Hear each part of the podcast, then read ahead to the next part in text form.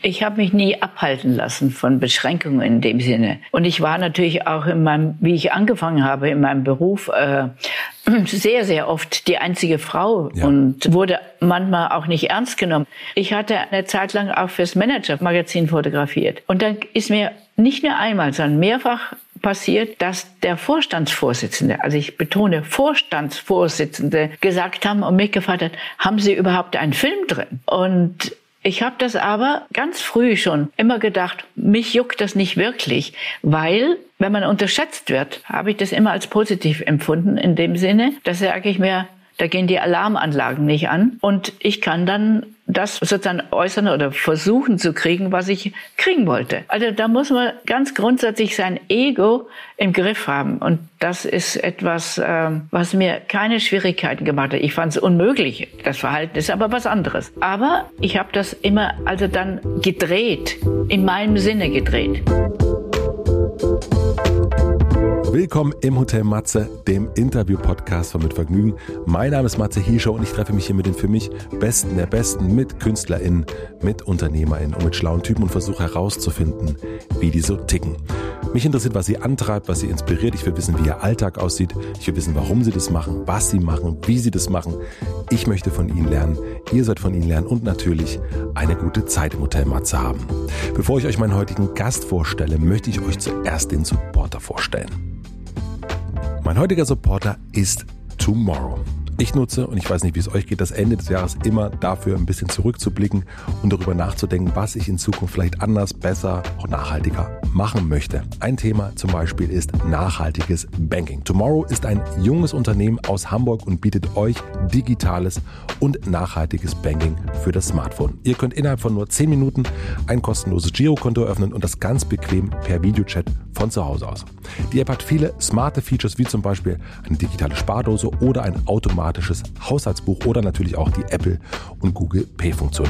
Mit dem Kontowechselservice, den ich sehr, sehr wichtig finde, den Tomorrow seit kurzem anbietet, ist der Wechsel wirklich im Handumdrehen erledigt. Was ich besonders cool finde, dass bei jeder Zahlung mit der Tomorrow Visa-Karte ein Stück Regenwald geschützt wird. Außerdem garantiert Tomorrow, dass die Gelder ausschließlich zur Finanzierung von positiven Wandel genutzt werden und das unter vollständiger Transparenz. So bietet euch Tomorrow mobiles Banking für ein besseres Morgen. Für alle Userinnen und User, die den Code MATZE in der App eingeben, das finde ich sehr, sehr cool, schützt Tomorrow 500 Bäume im brasilianischen Regenwald unter eurem Namen. Die App könnt ihr ganz easy unter tomorrow.one herunterladen. Vielen herzlichen Dank an Tomorrow. Und nun zu meinem heutigen Gast.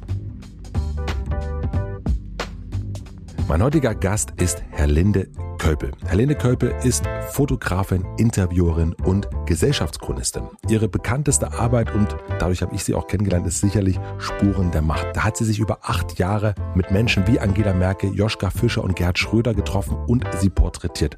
Sie wollte herausfinden, wie sich Menschen verändern, wenn sie eine mit Macht ausgestattete Position erhalten. Mit ihren Fotos und den dazugeführten Interviews hat sie auf, finde ich, einmalige Art und Weise gezeigt, dass Macht den Menschen verändert. Dieses Buch ist ein Standardwerk und das solltet ihr euch unbedingt anschauen. Aber es ist längst nicht das einzige von ihr. Es gibt ebenso großartige Arbeiten über das deutsche Wohnzimmer, über das deutsche Schlafzimmer, über Haare. Es gibt ein ganz wichtiges Buch, das nennt sich Jüdische Porträts und ganz aktuell erschienen Abenteuer Wissenschaft. Vielleicht kennt ihr auch ihre Zeitmagazin-Serie das war meine Rettung. Ihre Fotos werden jedenfalls international ausgestellt. Sie hat unzählige Preise bekommen wahnsinnig viele interessante Menschen porträtiert. Frau Kölpe ist 1939 in Lindau geboren und damit der älteste Gast hier im Hotel Matze. Sie ist mit Mitte 30 zur Fotografie gekommen. Überhaupt nicht selbstverständlich zur damaligen Zeit und zum Teil auch heute leider noch nicht. Hat sie sich als freie Fotografin wirklich durchgesetzt. Es war ihr ganz wichtig, ein unabhängiges, kreatives Leben zu führen und einen ganz eigenen Blick auf die Welt zu kultivieren. Ich habe selten einen Menschen mit so einem großen Freiheitsdrang getroffen. Wahnsinn. Wir haben ausführlich über ihre Arbeit, ihre Vorgehensweise und ihre Prinzipien geredet. Es war wie eine Einzelstunde bei einer Großmeisterin. So hat sich für mich angefühlt. Eigentlich wollten wir uns in echt treffen, was Frau Köppel prinzipiell sehr, sehr wichtig ist. Das ging jetzt nicht. Ich konnte sie überreden, das Ganze remote zu machen. Am Anfang gibt es ein paar kleine technische Schwierigkeiten, aber wir haben es durchgestanden. Ich bin sehr, sehr froh, dass sie sich die Zeit genommen hat und wünsche euch viel Vergnügen im Hotel Matze mit Herlinde Köppel.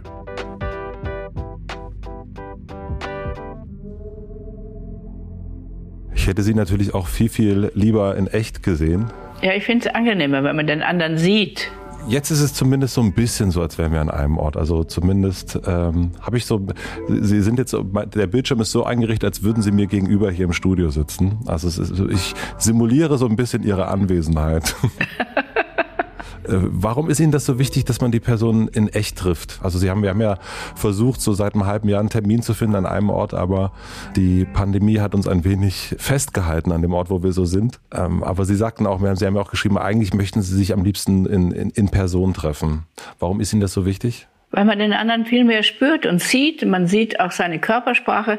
Also jetzt sehe ich immer ja immer nur den Kopf und die Schultern. Und aber das eigentliche, die Körpersprache, ja, die sieht man natürlich nicht und die ist für mich wichtig. Und es ist noch etwas, äh, was ich immer wieder sehe bei Gesprächen eben, es bei guten Gesprächen entsteht eine Atmosphäre im Raum, die ganz anders ist, als wenn man eine, eine Zoom-Konferenz macht. Das ist und diese Atmosphäre, die ähm, die Spannung, die sich dann aufbaut und die man spürt, physisch spürt, die ist für mich also wichtig. Haben Sie das also für mich war das jetzt, ich habe also zum Ende des Jahres dachte ich, ähm, also es gibt ja so Listen, die man so hat. Also ich habe das zumindest und ähm, und für mich äh, stand ihr Name schon eine ganze Weile drauf und dann äh, kam ihre neueste Arbeit raus und dann haben wir uns die Termine hin und her versucht, uns zu finden sozusagen. Und ich habe dann irgendwann gedacht, ich muss das jetzt dieses Jahr machen. Ich möchte das, ich möchte das ungern mit ins nächste Jahr noch nehmen und dann friedlicher vielleicht in, in so eine Weihnachtszeit zu gehen. Kennen Sie dieses Gefühl, dass man so etwas etwas dann noch in so einem Jahr zu Ende bringen muss? Oder kennen Sie das gar nicht? Eigentlich weniger. Es ist nur, ich mache mir Listen, was ich jeden Tag sozusagen unbedingt tun sollte, was natürlich meistens mhm. die Liste nie ganz schaffe, aber das mache ich schon, also wenn man so einen Überblick hat, was was wichtig ist und weil man dann immer irgendetwas im Heck, in der Hektik oder etwas vergisst, deshalb mache ich mir Listen, was ich äh, tun sollte heute, aber für Ende des Jahres nein. Okay. Ich habe ähm, gestern in der, in der Vorbereitung den ganzen Tag quasi mit Ihnen verbracht und äh, Sie haben ein Buch herausgebracht äh, mit Gerhard Polt und das habe ich so quer gelesen und was, wo ich gestolpert bin, war über die Nikolaus-Erzählung von, von ihm, die sich äh, ein wenig abenteuerlich anhört und sehr brutal auch. Ähm, und ich habe mich dann zusammen mit meiner Frau daran erinnert, äh, wie wir unseren, wie es für uns früher war mit dem Nikolaus. Der war für uns auch was sehr Gruseliges und mit der Route und äh, das war irgendwie, für uns war der Nikolaus irgendwie so eine, so eine bedrohliche Figur. Und als ich das dann bei Ihnen da gelesen habe und wir uns darüber unterhalten haben, habe ich mich gefragt, wie das bei Ihnen war, was der Nikolaus, was das für eine Figur bei Ihnen war. Naja, also grundsätzlich war er auch bedrohlich. Ich glaube, das war für die ganze Generation und selbst heute noch zum Teil war er bedrohlich, weil da kam ein fremder Mann daher, also und mit natürlich immer mit dem Knecht Rupprecht, mit der Route und so weiter. Und es war ja auch das Ziel. Die Eltern hatten ja sozusagen schon, und wie sie es heute ja auch noch machen, die, sozusagen die positiven und negativen Zettel dem, dem Nikolaus gegeben. Das heißt also, man wurde gerügt und das war natürlich etwas, was man, was als Kind einen Angst gemacht hat. Und vor allem auch, wenn so ein wuchtiger Mann mit Rute da erscheint und verkleidet ist, das, da kann man gar nicht entspannt sein als Kind, sondern ich würde sagen, auch heute die Kinder kriegen da Angst, wenn da einer zur Tür reinkommt. Gibt es, also das haben Sie, äh, Gerhard Polt, gefragt, die Frage würde ich Ihnen gerne zurückstellen. Ähm, äh, Sie haben ihn gefragt, was, war, was ist deine früheste Kindheitserinnerung? Was ist, was ist Ihre? Ähm, wissen Sie, es ist ja so, äh, klar, äh, ich frage ja natürlich oft Dinge andere Menschen, die ich selber in der Frage nicht beantworten mhm. würde. Das ist, das ist klar. Es ist ähm, und deshalb äh, werde ich Ihnen wahrscheinlich auch nicht sehr viel mit äh, Kindheitserinnerungen sozusagen heute erzählen. Ähm, aber ähm, ich denke, was ist so das Wichtigste, ist sicherlich auch vielleicht mit das Ende des Krieges, nehme ich an. Ja. Sie sind 1939 geboren, am 31.10. Wir, haben, wir haben am gleichen Tag Geburtstag. Oh.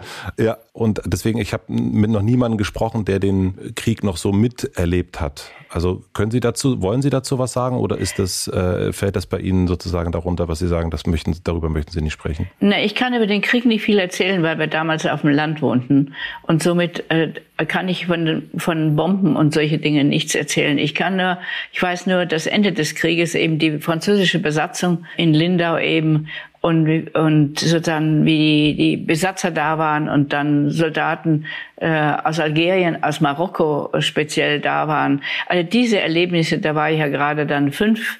Mhm. Das, das sind so Sachen, die, die, an die ich mich noch erinnere. Aber an den Krieg selbst nicht, nein.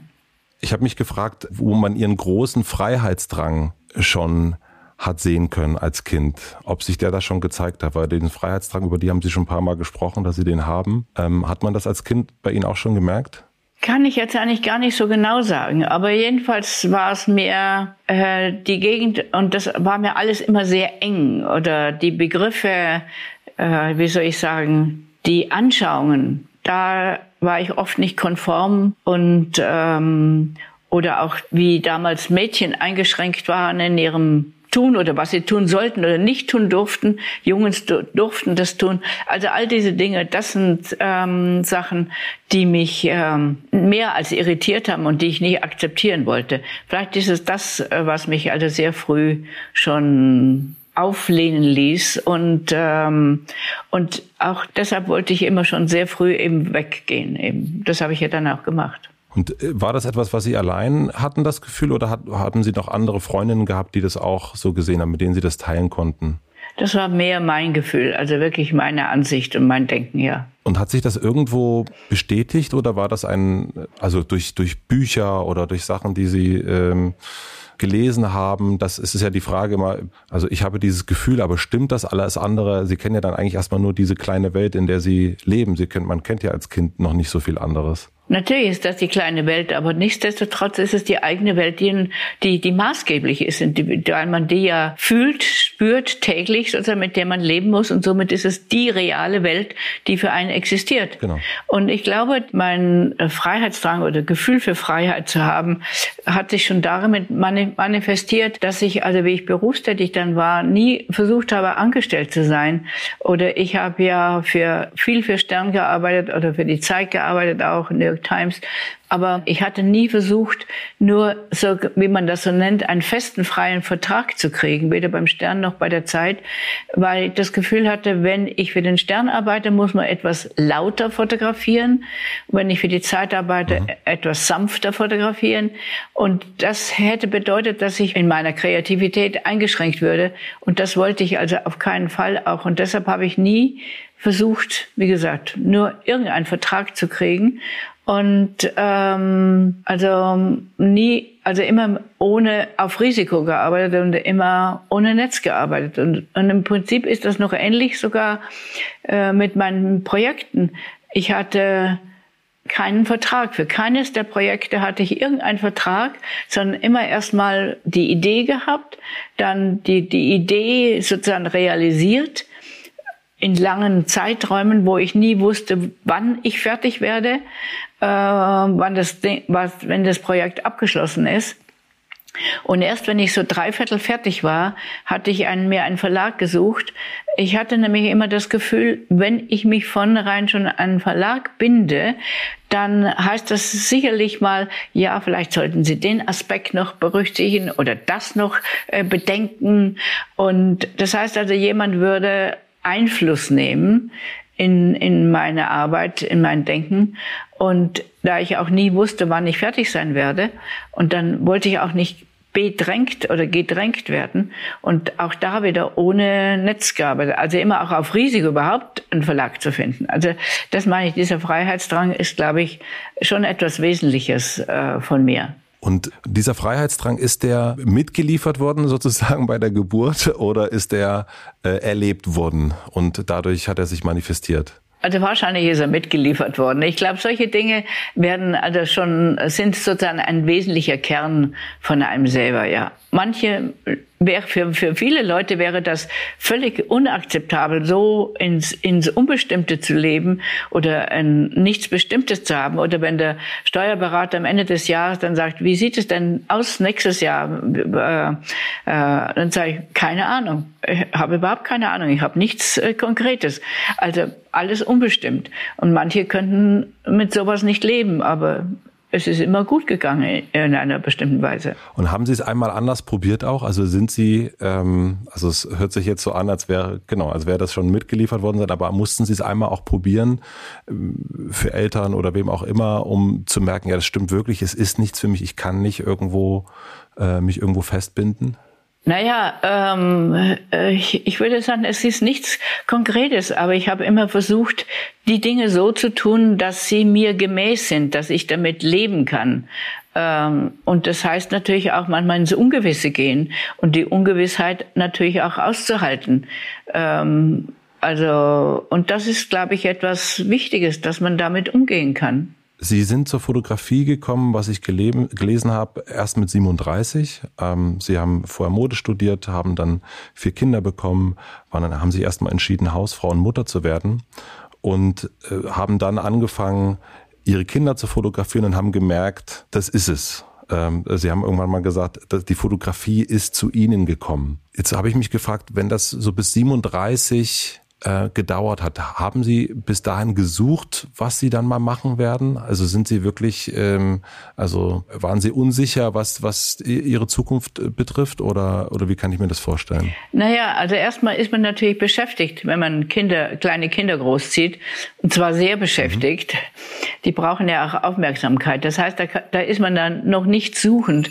Aber wie etwas später, wie die etwas weniger Aufmerksamkeit und brauchten, habe ich natürlich wieder äh, gedacht, was, was könnte ich machen? Also wo könnte ich hingehen? Und, äh, und das war dann eben ein Suchen. Und ähm, äh, ja, das war ein wirkliches Suchen, muss ich sagen. Und dann äh, habe ich, hab ich sie auch dann gefunden.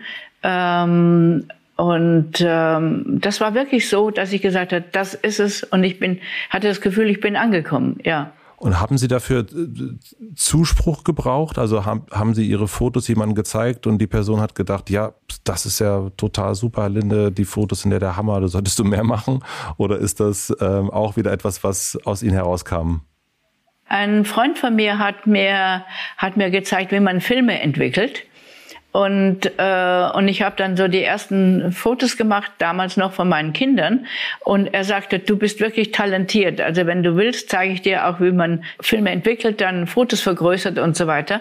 Und äh, das war das dann. Also ich hatte aber keinen Austausch mit, äh, mit der Szene oder äh, überhaupt nicht. Ich kannte auch niemand, also konnte ich auch niemanden sozusagen hatte keinen Austausch, sondern ich musste für mich selber und wie gesagt hin und wieder auch die Bilder mal dem Freund zu zeigen, äh, hat, musste ich aus mir heraus selber meinen Weg finden. Und andererseits ist es so, äh, dass es ähm, natürlich viel schwieriger ist, selber sozusagen den Weg zu finden, ähm, weil man keine Vorbilder hat.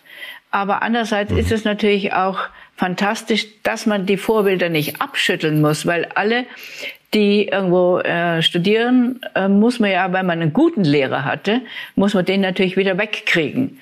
Und ich musste niemanden wegkriegen, sondern ich musste nur mich selber finden, also meine Handschrift finden oder überhaupt finden, was mich interessiert in der Fotografie.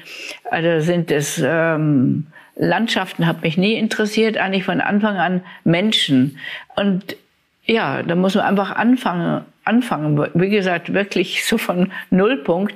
Und ähm, vielleicht ist da wieder so, dass ich dann irgendwann mal schon Aufträge bekommen habe, kleine Aufträge bekommen habe, aber von Anfang an schon immer mich entschieden habe, ähm, eigene Projekte zu machen, also meine Ideen zu realisieren.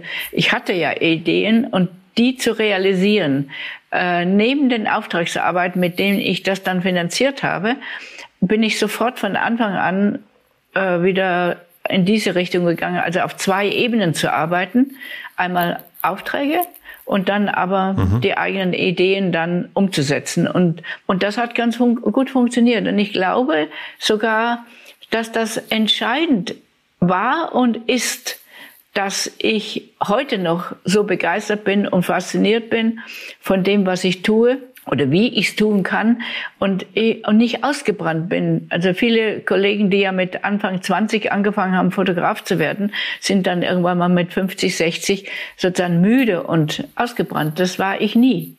Also Gott sei Dank, muss ich sagen. Sie glauben, Sie waren das nie, weil Sie immer beide Sachen gemacht haben, eigene und fremde Projekte und weil Sie so selbstbestimmt waren? Das ist sicherlich ein großer Grund.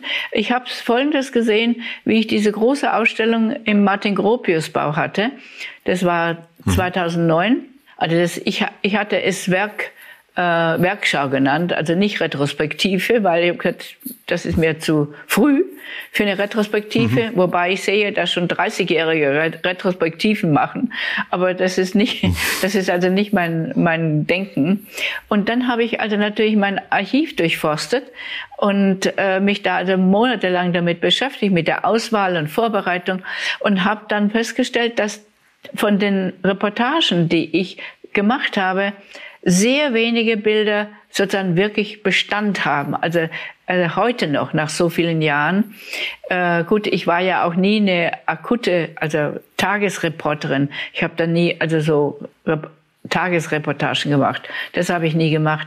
Aber dass von dem, was man dann für die Zeitungen gemacht hat, nicht viel übrig geblieben ist. Und die wesentlichen Bilder, die nach 30 Jahren Bestand haben, waren die, die ich für die Projekte gemacht hatte. Also wo ich viel tiefer in ein Thema einsteigen konnte und vor allem auch eben so, wie ich es mir vorstelle und nicht für jemanden fotografieren musste. Also das war für mich so auch so eine Erkenntnis, ähm, der Unterschied zwischen Auftragsarbeiten und selbstständigen Arbeiten.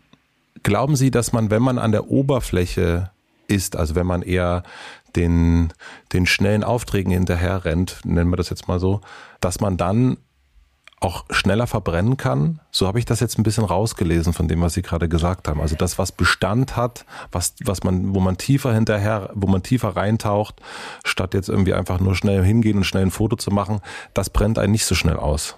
Ja, ich denke schon. Und zwar aus folgendem Grund. Wenn ich ein Thema angefangen habe oder begonnen habe, dann ist es ein Thema, was mich beschäftigt, was ich, in was ich äh, reingehen will, mhm. äh, weil es mir persönlich wichtig ist. Und vielleicht muss ich da gleich sagen, dass ich immer nur etwas gemacht habe, die Themen begonnen habe, die mir wichtig waren. Ich habe nie, wirklich, das kann ich sagen, nie geschaut, was man machen sollte oder was gerade in ist oder wo könnte man, wo könnte man jetzt mitmachen. Also ich habe nie versucht, auf den Zug aufzuspringen, sondern habe immer meine eigenen Themen gesetzt. Und, äh, und ich denke, wenn es einen persönlich beschäftigt, also wenn es mich beschäftigt, dann kriegt es eine andere Tiefe.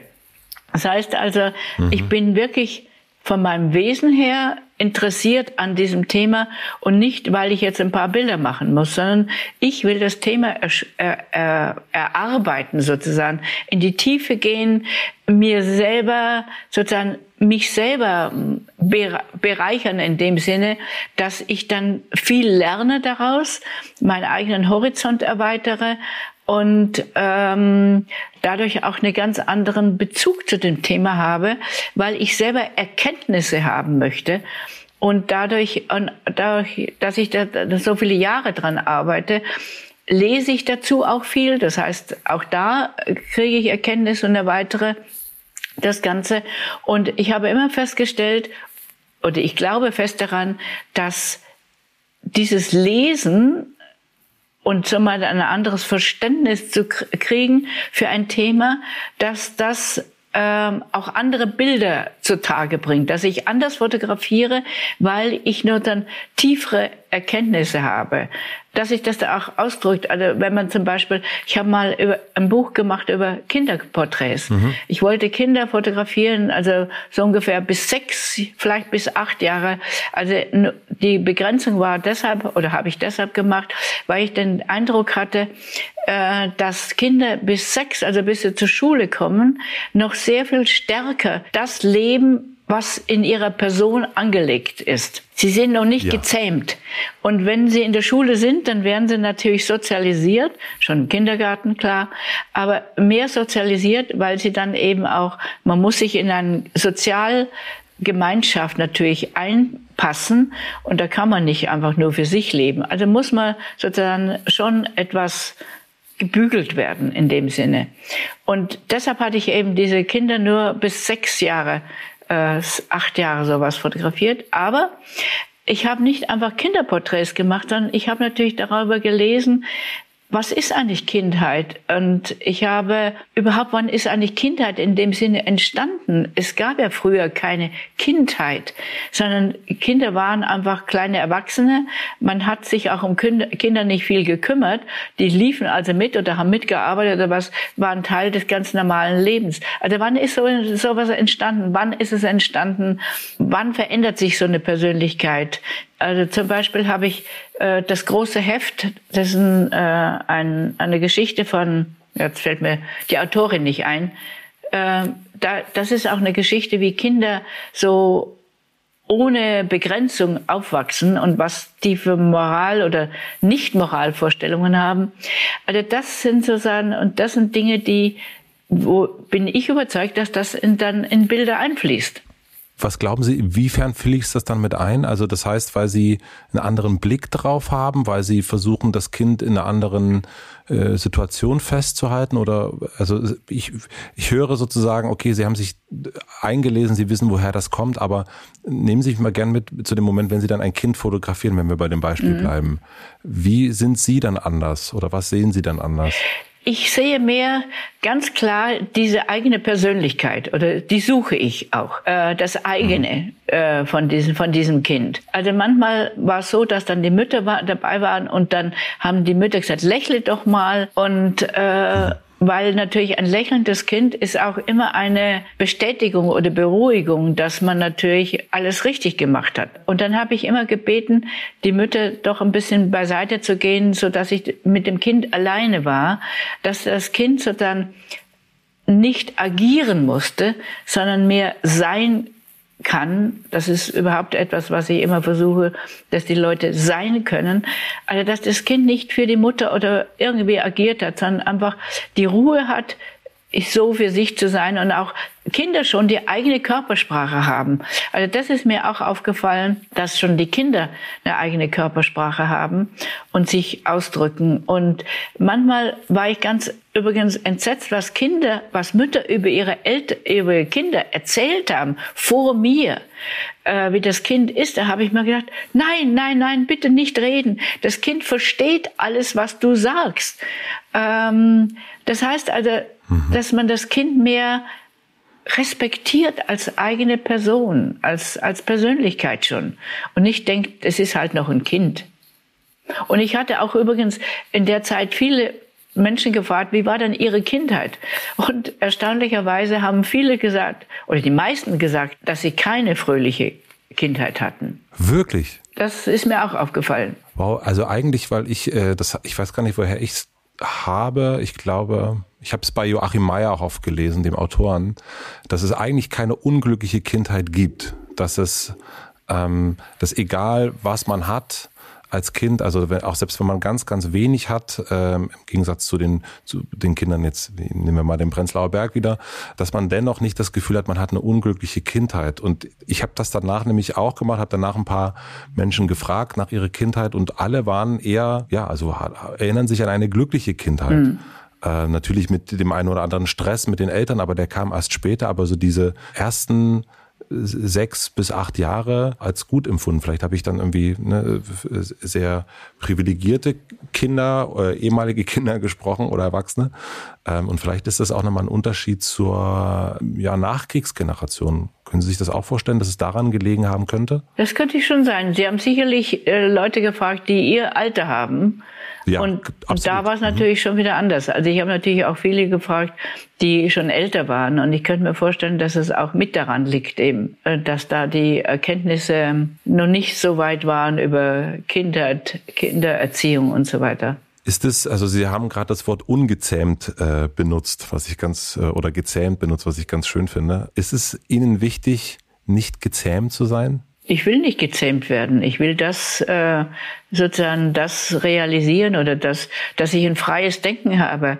Also das ist auch so etwas. äh, was ich so toll fand jetzt bei dem neuen Buch bei Faszination Wissenschaftler, hm. Wissenschaft, wo ich also ähm, die Top-Wissenschaftler und Nobelpreisträger interviewt hatte. Und was mich so fasziniert hat, auch neben dem, dass sie also wirklich wahnsinnig äh, tolle Forscher sind und Erkenntnisse haben, die die Welt voranbringen. Aber ich habe immer wieder wieder gefragt, wenn ein junger Mensch äh, Wissenschaften studieren möchte, was ist denn so faszinierend in der Wissenschaften? Warum sollten die das machen? Mhm. Und dann wurde mir immer wieder gesagt, weil es dort eine geistige Freiheit gibt. Das ist das Wesentliche, diese geistige Freiheit. Und da sind so Sachen, wo ich mich auch immer wieder wiedererkannt habe oder die Parallelen gesehen habe. Und äh, auch überraschenderweise haben viele Wissenschaftler gesagt, dass sie von sich aus haben sie das gesagt, dass sie eine Parallele sehen zwischen Kunst und Wissenschaft. Und da konnte ich dann irgendwann mal richtig zustimmen, weil, wie gesagt, die geistige Freiheit ist so etwas, was mir so wichtig ist und wahrscheinlich guten Künstlern überhaupt. Und das andere ist auch, man braucht, ich will es mal so nennen, eine Unerschrockenheit im Denken. Ja. Dinge denken, die noch nicht da waren, aber die man denken kann, die man de sich denken traut. Also es ist auch so, ähm, das hat mich wieder daran erinnert, ich hatte auch viele Workshops gegeben und ich hatte immer gesagt, also oder meine Haltung ist immer die, äh, natürlich unterrichte ich Komposition und Licht und all diese Dinge. Aber wenn ich nicht, die Studenten sind ja dann auch zum Teil so 50-Jährige, aber wenn ich denen, wenn ich nicht etwas in ihrem Denken verändern kann, dann ist trotzdem, dass ich sie in den Formalien unterrichtet habe, ist es nicht wirklich gelungen, weil es ist das Denken, was andere Bilder macht. Und zwar, weil man dann anders sieht, eine andere Wahrnehmung hat. Und dieses Wahrnehmen, anders wahrnehmen oder überhaupt wahrnehmen, ist so entscheidend. Und ich hatte immer gesagt, Sie müssen sich trauen oder Sie sollten sich trauen, alles zu denken. Man muss es nicht tun. Und man muss nicht alles tun, absolut nicht. Aber erstmal sich trauen, alles zu denken. Das gibt einen Freiraum in, in einer eine, eine Weite im Denken und dadurch sehe ich die Welt anders. Ich sehe die Menschen anders. Ich kann Menschen anders wahrnehmen. Ich kann sie tolerieren und nicht gleich ablehnen.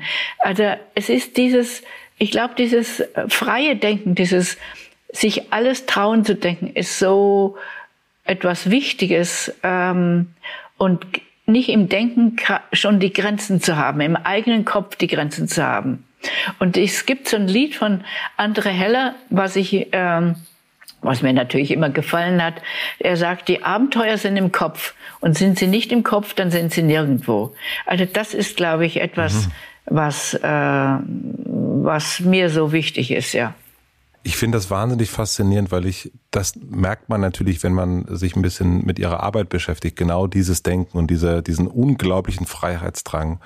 Und ich glaube, dass wir jetzt so langsam dahin kommen, gesellschaftlich, ähm, und wir reden hier natürlich auch über ein privilegiertes Deutschland in dem Fall, dass ähm, man immer mehr dahin kommt und sich traut, freier zu sein und nicht, äh, ah, ich muss, wir merken es in diesem Jahr allein durch, durch Corona, ach, ich muss doch gar nicht jeden Tag im Büro sein. Äh, wer sagt das denn? Es funktioniert auch plötzlich so und man merkt, man kann so, man kann so freier sein, nach dem arbeiten, wie es für einen selbst richtig ist. Was mich aber bei Ihnen so fasziniert ist, dass Sie das ja im Grunde mit, äh, damals Mitte der 70er schon gemacht haben. Und dass das, ähm, und das ist ja die Gesellschaft damals war ja überhaupt noch nicht so zumindest, also ich war noch nicht geboren, aber zumindest was ich darüber weiß, ist das ja was extrem, ja, unzahmes und extrem unangepasstes. Ich stelle mir vor, dass das nicht ganz so einfach war. Also jetzt hört sich das, jetzt hört sich das viel verwandter an, aber äh, damals muss das doch sehr schwer auch gewesen sein. Ich würde so sagen, es war nicht einfach, aber ähm, ich habe mich nie abhalten lassen von äh, von Beschränkungen in dem Sinne. Ähm, und, ähm, und ich war natürlich auch in meinem, wie ich angefangen habe, in meinem Beruf, äh, sehr, sehr oft die einzige Frau in, in diesen Männer. Ja in diesen Männergruppen und ähm, wurde manchmal auch nicht ernst genommen, also auch von den Kollegen nicht ernst genommen. Ich, ich kann mich erinnern an so einen ganzen, an einen an, wirklichen Anfang. Da hatte ich den Auftrag, damals den Dirigenten Celibidake zu fotografieren. Und ich war noch wirklich mhm. am Anfang. Und dann, der hat ich glaube, ich hat, er ist, glaube ich, im Olympiazentrum aufgetreten. Ich bin mir nicht mehr sicher. Aber jedenfalls an dem Ort, wo er war, der äh, hatte ich mir überlegt, ähm, wenn der, wenn das losgeht, müsste er eigentlich da und da reinkommen und da und da hingehen. Und habe mich dann an einen Punkt gestellt, wo ich eben gedacht, das ist der Richtige. Und es war der Richtige. Und ich war ganz allein dort. Und dann kam so ein ganzer Schwung, die männlichen Kollegen an und weil die anders gedacht haben als ich. Und dann haben, hat einer, einer der damalige, schon ältere SZ-Fotograf gesagt, gehen Sie jetzt mal weg, jetzt kommen die richtigen Fotografen. Also der hat gedacht, ich bin irgendjemand oder Hobbyfotograf oder was immer. Aber dieses Denken, gehen Sie jetzt mal weg, jetzt kommen die richtigen Fotografen, weil ich an einer Position stand, wo die dann hin wollten. Das ist ein Beispiel mhm. zum Beispiel. Oder ich hatte äh, eine Zeit lang auch fürs Manager-Magazin fotografiert.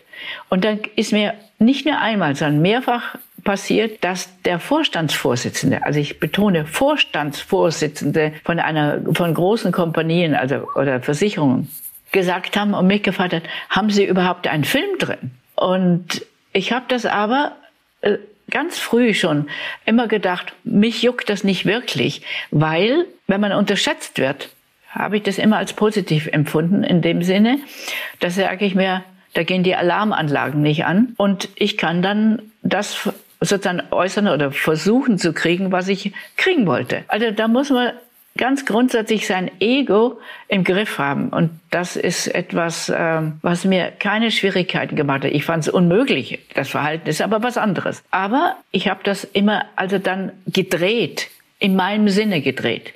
Aber Sie sind auch nicht, äh, Sie, Sie, äh, Sie, Sie erinnern sich auch noch dran. Also Sie sind auch nicht sozusagen, das, äh, das schieben Sie dann auch nicht weg. Also Sie wissen wahrscheinlich auch noch, wer der Vorstandsvorsitzende war. Weiß also ich natürlich. Sie, aber wie gesagt, man darf in der Situation nicht beleidigt sein. Das ist also das, das ist mhm. das Blödeste, was man machen kann.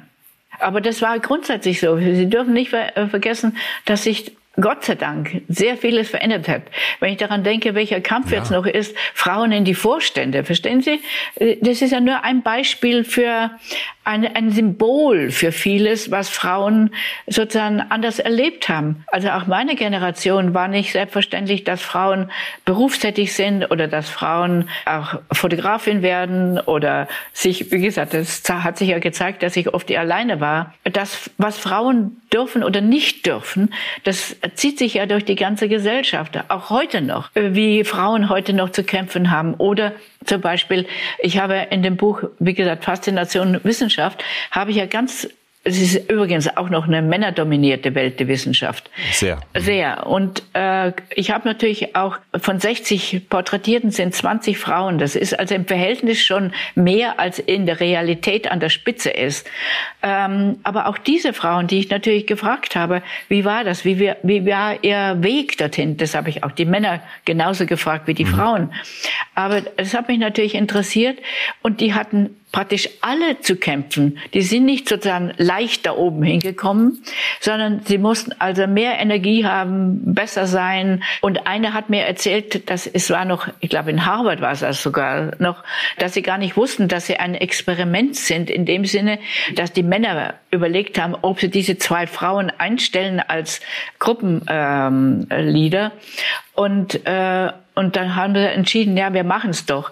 Aber es war ein Experiment. Sie wollten nur sehen, kann man das machen oder kann man es nicht machen? Das heißt also, viele von diesen Frauen, das ist natürlich eine Generation, die jetzt 50, 60 ist, sagen wir so, so in der Richtung, ähm, die hatten enorm zu kämpfen auch. Und äh, das ist eben ein, immer noch, ich sage jetzt nicht Frauenschicksal, aber ein bisschen schon. Und da muss man ständig halt dagegenhalten und ähm, mehr Energie mitbringen und vielleicht mehr Ideen und ähm, ja und eine zum Beispiel eine Nobelpreisträgerin hat mir gesagt, sie war so das war übrigens Jennifer Doudna, die jetzige Nobelpreisträgerin, die sagte, sie hat mhm. auch beim Windeln wechseln oder wenn sie das Kind im Park gefahren hat, hat sie natürlich immer an ihre Forschung gedacht. Also das, es gehört auch eine gewisse Besessenheit dazu, es gehört eine Leidenschaft dazu, äh, dann eben den Weg nach oben zu machen wie diese Wissenschaftlerinnen. Und ich, mein Credo ist immer, zuerst muss die Leidenschaft kommen und dann die Disziplin. Ohne Disziplin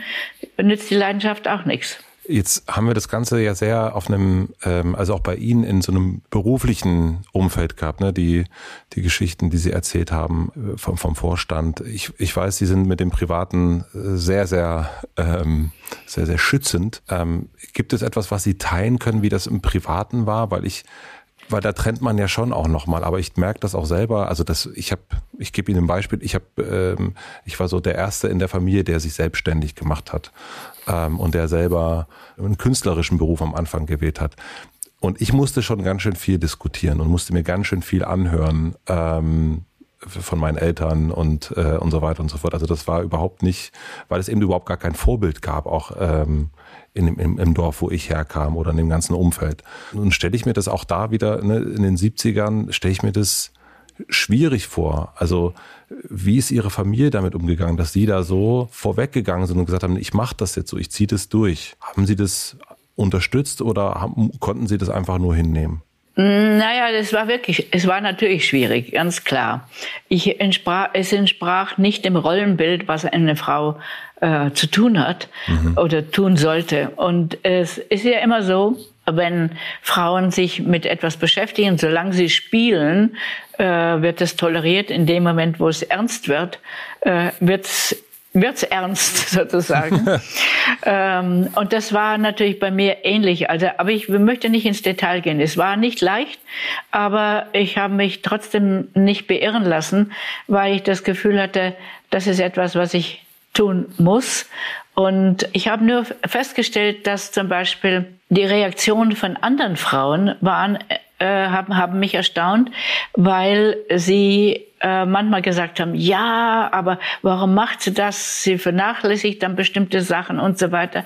Aber im Kern war es natürlich so, dass ich etwas gelebt habe, was viele Frauen damals hätten tun wollen, sich aber nicht getraut haben oder auch nicht die Energie hatten, es zu tun. Also da habe ich gemerkt, dass ich ein ein Objekt war sozusagen für ähm, einerseits Sehnsucht und andererseits aber auch nicht Aggression, aber so ungefähr, wenn man sich selber etwas nicht traut, dann äh, ist man ja oft kritisch dann dem gegenüber, was sich die anderen trauen. Also, aber wie gesagt, keine Details.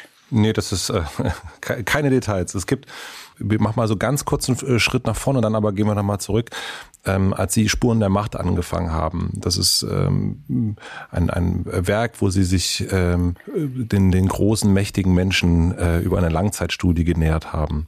Und äh, dabei ist auch Angela Merkel und sie hat am Anfang äh, ihnen das nicht zugetraut, dass sie das durchhalten, das zu machen, ähm, dass sie jedes Jahr wieder auf der Matte stehen würden. Und ähm, das ist ja etwas, was ihnen wahrscheinlich sehr häufig begegnet ist, dieses so äh, ne, äh, unterschätzt werden. Und Sie haben das ja schon gesagt. Ist das etwas, was Sie dann nochmal anstichelt, wo Sie sagen, gerade jetzt? Nein, also bei Angela Merkel oder überhaupt bei dem ganzen Projekt war es mir natürlich klar, wenn ich überhaupt das Handtuch werfen würde, dann ist es alles umsonst.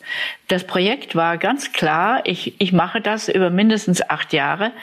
Ich habe das ja auch mhm. geschrieben, vielleicht sogar zehn Jahre.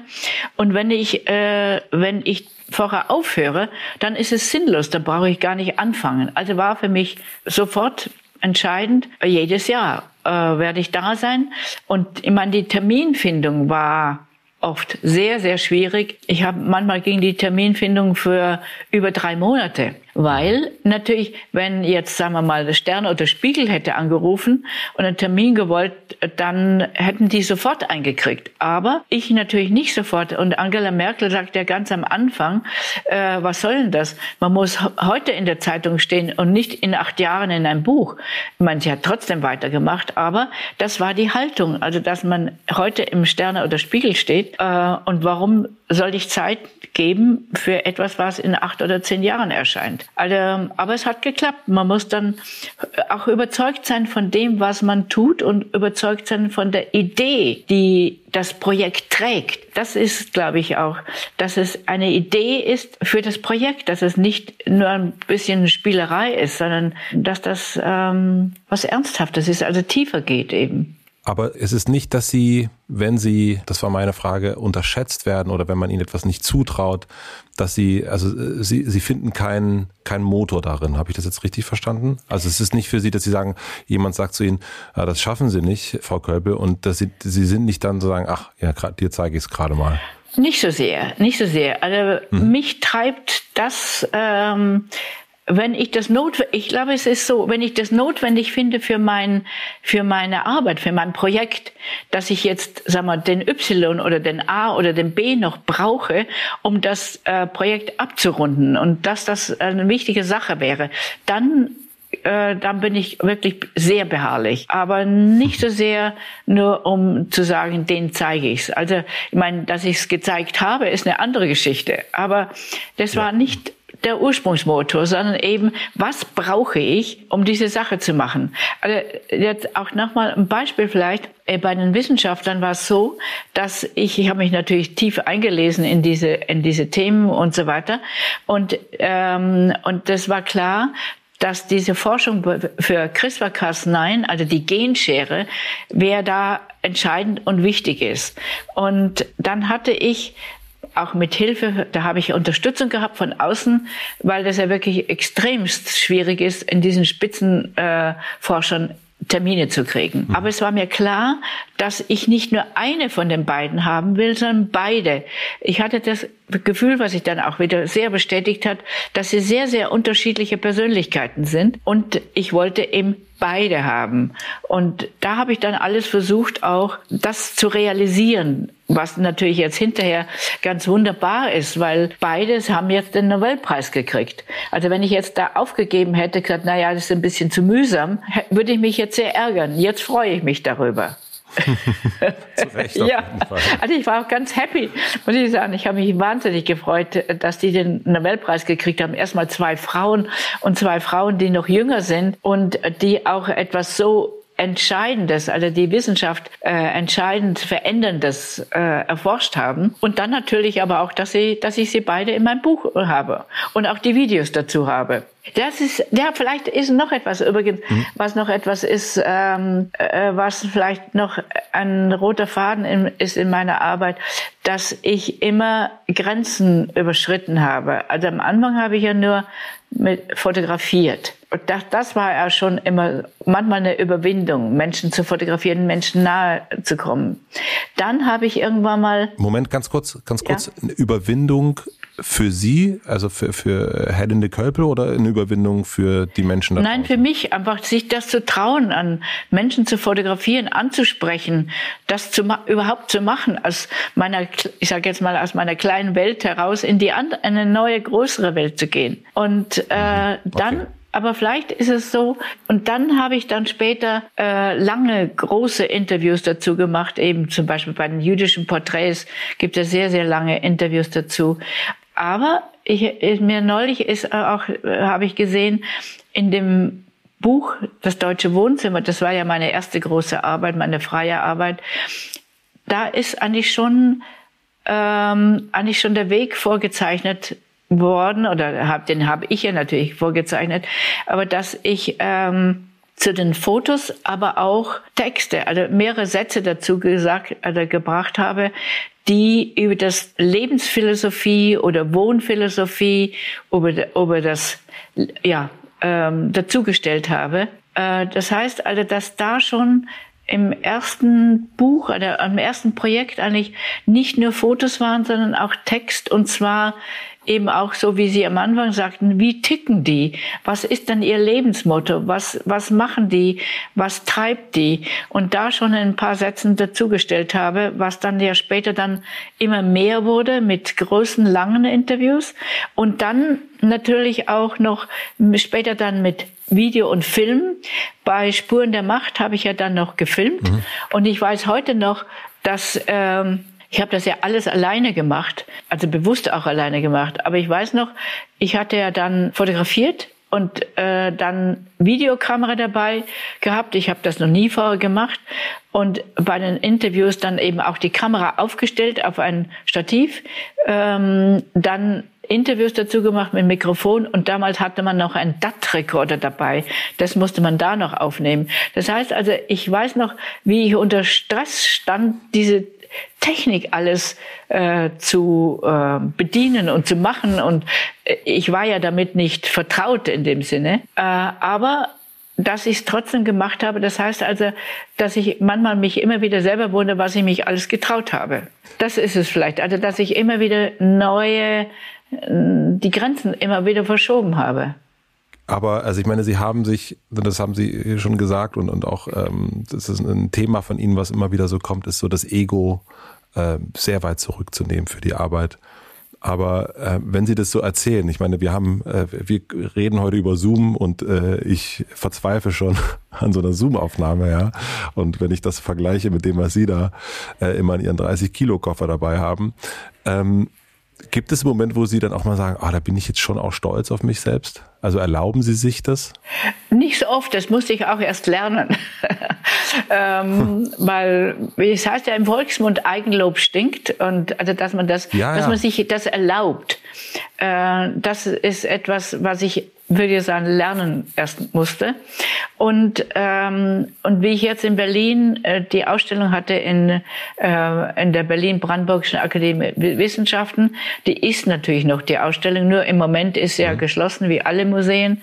Aber wie dann die großen 1,70 Meter Porträts in der, im Leibniz-Saal hingen, und das sind wirklich sehr schöne und gute Porträts, muss ich sagen. Erzählen so viel über die Wissenschaftler auch.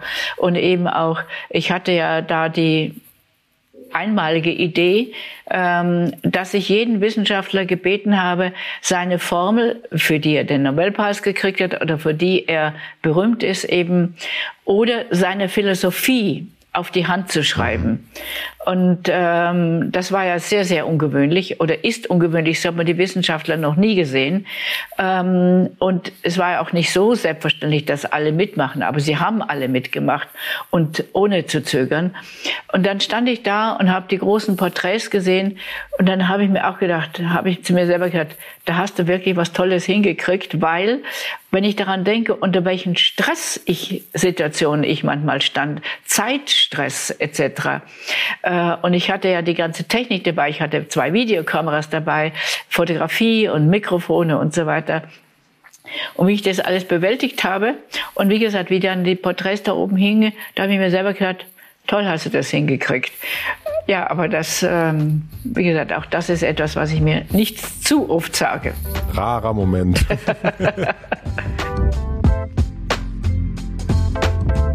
Wir machen eine klitzekleine Pause. Ich möchte euch zwei weitere Supporter vom Hotel Matze vorstellen. Mein heutiger Supporter ist Blackroll. Mit Blackroll-Produkten kann man mit sehr geringem Aufwand die eigene Flexibilität und Mobilität durch Selbstmassage, funktionelles Training einfach und effektiv verbessern. Aber um sich nicht nur um die aktive, sondern auch um die passive Regeneration zu kümmern, hat Blackroll jetzt auch ein Kopfkissen entwickelt. Das ist das Blackroll Recovery Pillow. Es besteht aus Memory-Schaum und unterstützt durch seine ergonomische Form Kopf, Halswirbelsäule und Nacken und sorgt so für einen erholsamen Schlaf. Das Blackrock-Kissen könnt ihr ganz einfach zusammenrollen und so lässt es sich auch problemlos überall mit hinnehmen. So hilft es zum Beispiel, wenn ihr unterwegs seid, eure Schlafgewohnheiten beizubehalten. Ich habe ein Blackroll-Kissen hier im Studio und benutze es zum Mittagsschlaf. Mit dem Code MATZE20 gibt es aktuell 20% Rabatt auf das Blackroll Recovery Pillow. Ich glaube, darüber freut man sich auch, wenn das unterm Weihnachtsbaum liegt.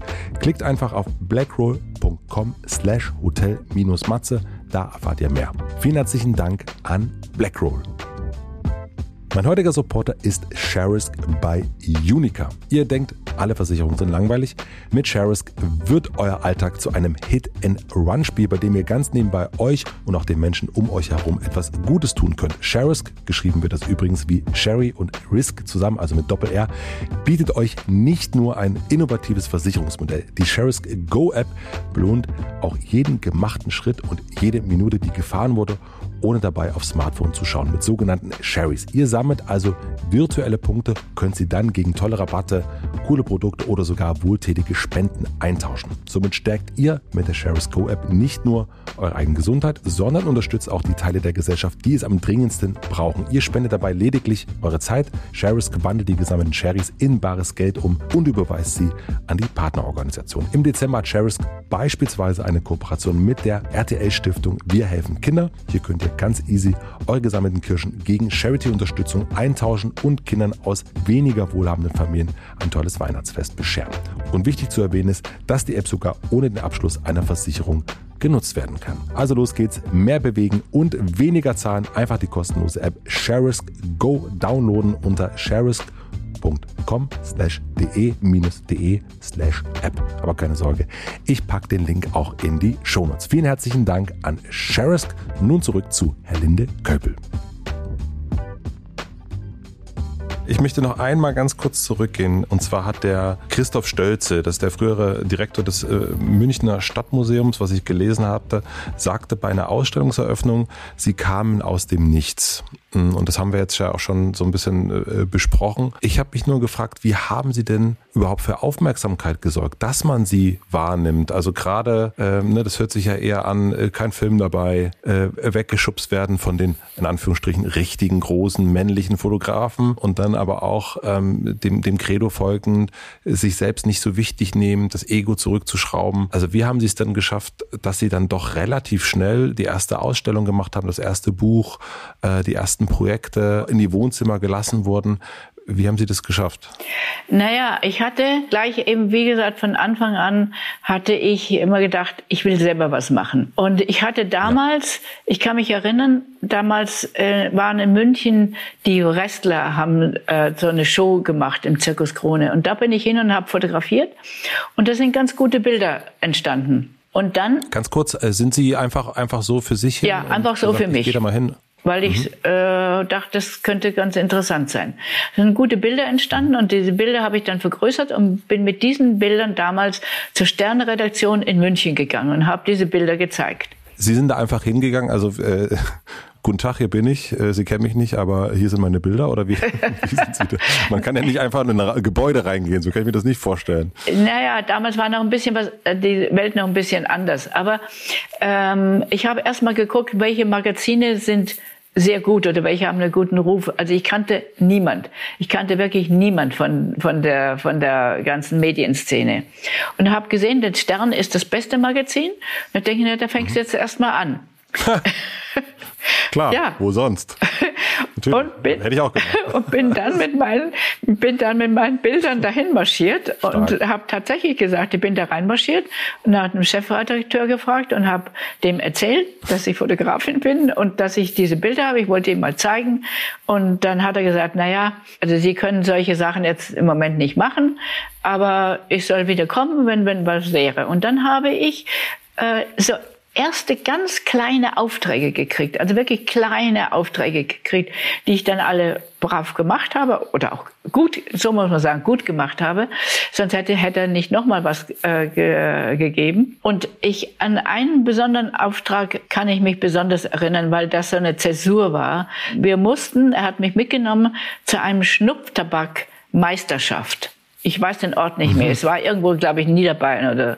Und äh, er sagt, er hat mir indirekt, hat er mir zu verstehen gegeben, wenn ich das hinkriege, dann, dann ist es okay. Wenn ich das versaue, dann, dann war's dann. Er hat es nicht in Worten gesagt, also es, aber es war ganz klar, was Sache ist. Mhm.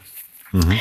Und so ein Schnupftabakwettbewerb, also eine Meisterschaft, das ist ja Sekundenschnelle, die man dann ähm, da die, die dann den Schnupftabak an die Nase nehmen und dann war's dann schon. Also ist, äh, äh, da muss man eine ungeheure Schnelligkeit, Geistesgegenwart und haben, wann ist der richtige Moment.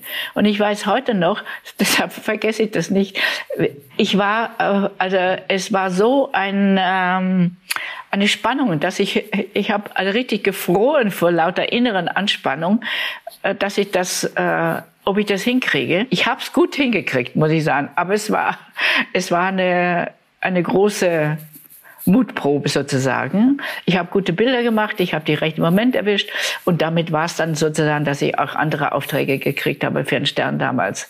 Aber das ist die eine Geschichte gewesen für Aufträge. Mhm. Und dann hatte ich aber parallel schon äh, bayerische Märkte fotografiert. Und Märkte waren damals äh, sozusagen ein Kommunikationszentrum. Heute ist es anders. Heute ist Kommunikationszentrum das Internet. Aber damals war es noch sozusagen die Tradition Märkte, die nur einmal im Jahr stattfinden und immer im Herbst stattfinden, weil dann die Ernte schon abgetan ist und die Leute ein bisschen mehr Zeit haben. Und dann haben die Leute sich eben da getroffen, eingekauft und so weiter. Und ich habe dann die Märkte fotografiert, die eben, wie gesagt, nur einmal im Jahr stattfinden und schon was Besonderes sind. Mhm. Und dieses alles zusammen hat mich fasziniert, dass ich, warum ich es fotografieren wollte. Also das ist, glaube ich, immer wichtig. Warum macht man etwas? Und dann bin ich mit diesen Bildern Ah ja, äh, dann war ich fast fertig, noch nicht, aber noch nicht ganz. Und dann hatte ich, ähm, bin ich nach Hamburg gegangen und habe das dann äh, äh, Gillhausen gezeigt. Gillhausen war damals der berühmte Artdirektor, also wirklich, da hatte jeder Respekt vor dem. Und äh, dann hatte er gesagt, ja, sie machen, sie würden das dann dann und dann mal irgendwann mal publizieren. Und der Münchner Chefredakteur hat gesagt, du darfst aber auf keinen Fall fragen, dass er das jetzt, äh, dass er das ähm, publiziert, wenn du, was du gerne hättest, wenn du fertig bist. Das hatte ich zwar noch im Ohr, aber dann habe ich ihn gefragt, sagte, ich würde gerne noch ein paar Sachen, Märkte fotografieren, würden Sie es dann publizieren? Dann hat er noch seinen Mitarbeiter angeguckt, sagte, na ja, warum eigentlich nicht, mach mal. Und hat das in, in seinem Kalender, also dem äh, öffentlich, also Publikationskalender eingetragen. Dann war ich noch in Hamburg. Ähm, damals gab es ja noch kein Internet. Mhm. Äh, damals kam dann ein Telegramm nach München. Ich sollte mich doch bitte sofort melden, was ich dann getan habe. Und dann sagte er, ja, es ist eine große Farbstrecke ausgefallen und Sie würden es gerne sofort drucken. Das war natürlich einerseits Wahnsinn. Stern würde die Geschichte drucken, aber das hieße, dass es sofort rein muss. Dann habe ich also mal Bekannte gefragt, was würden Sie oder was würdest du machen?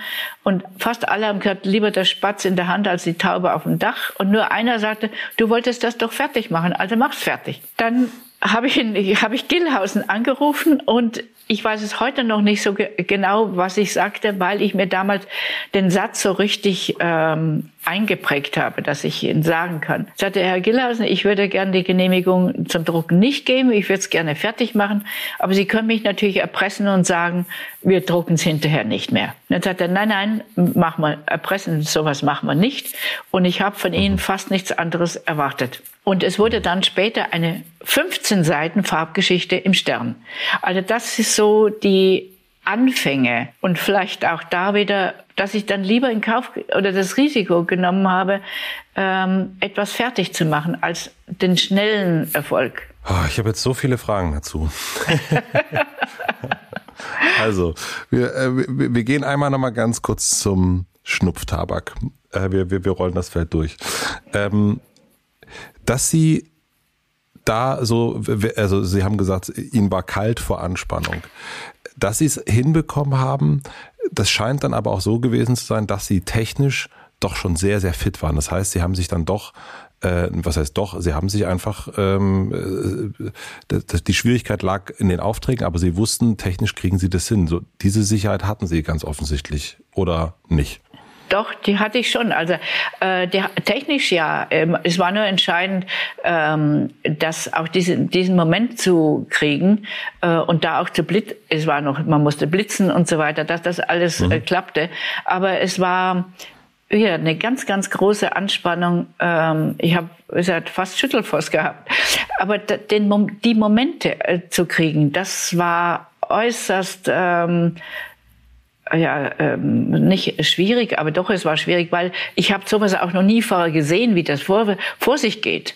Okay, das heißt, äh, das war die Anspannung, war jetzt nicht, kriege ich das technisch hin, weil wir hatten das ähm, erst zum Beispiel bei diesen ganzen Equipment-Schlacht, die sie bei Spuren der Macht irgendwie äh, äh, allein geschultert haben, sondern es ging jetzt vor allen Dingen um die Frage, kriege ich den richtigen Moment, erwische ich den Moment, erwische ich den Augenblick. Aber wahrscheinlich war es auch eine Mischung, also würde ich sagen. Mhm. Man weiß ja nie, ähm, blitzt es stark genug oder, oder was immer auch. Also das sind immer solche Handicaps dabei, so wie jetzt hier mit der Technik mhm. auch.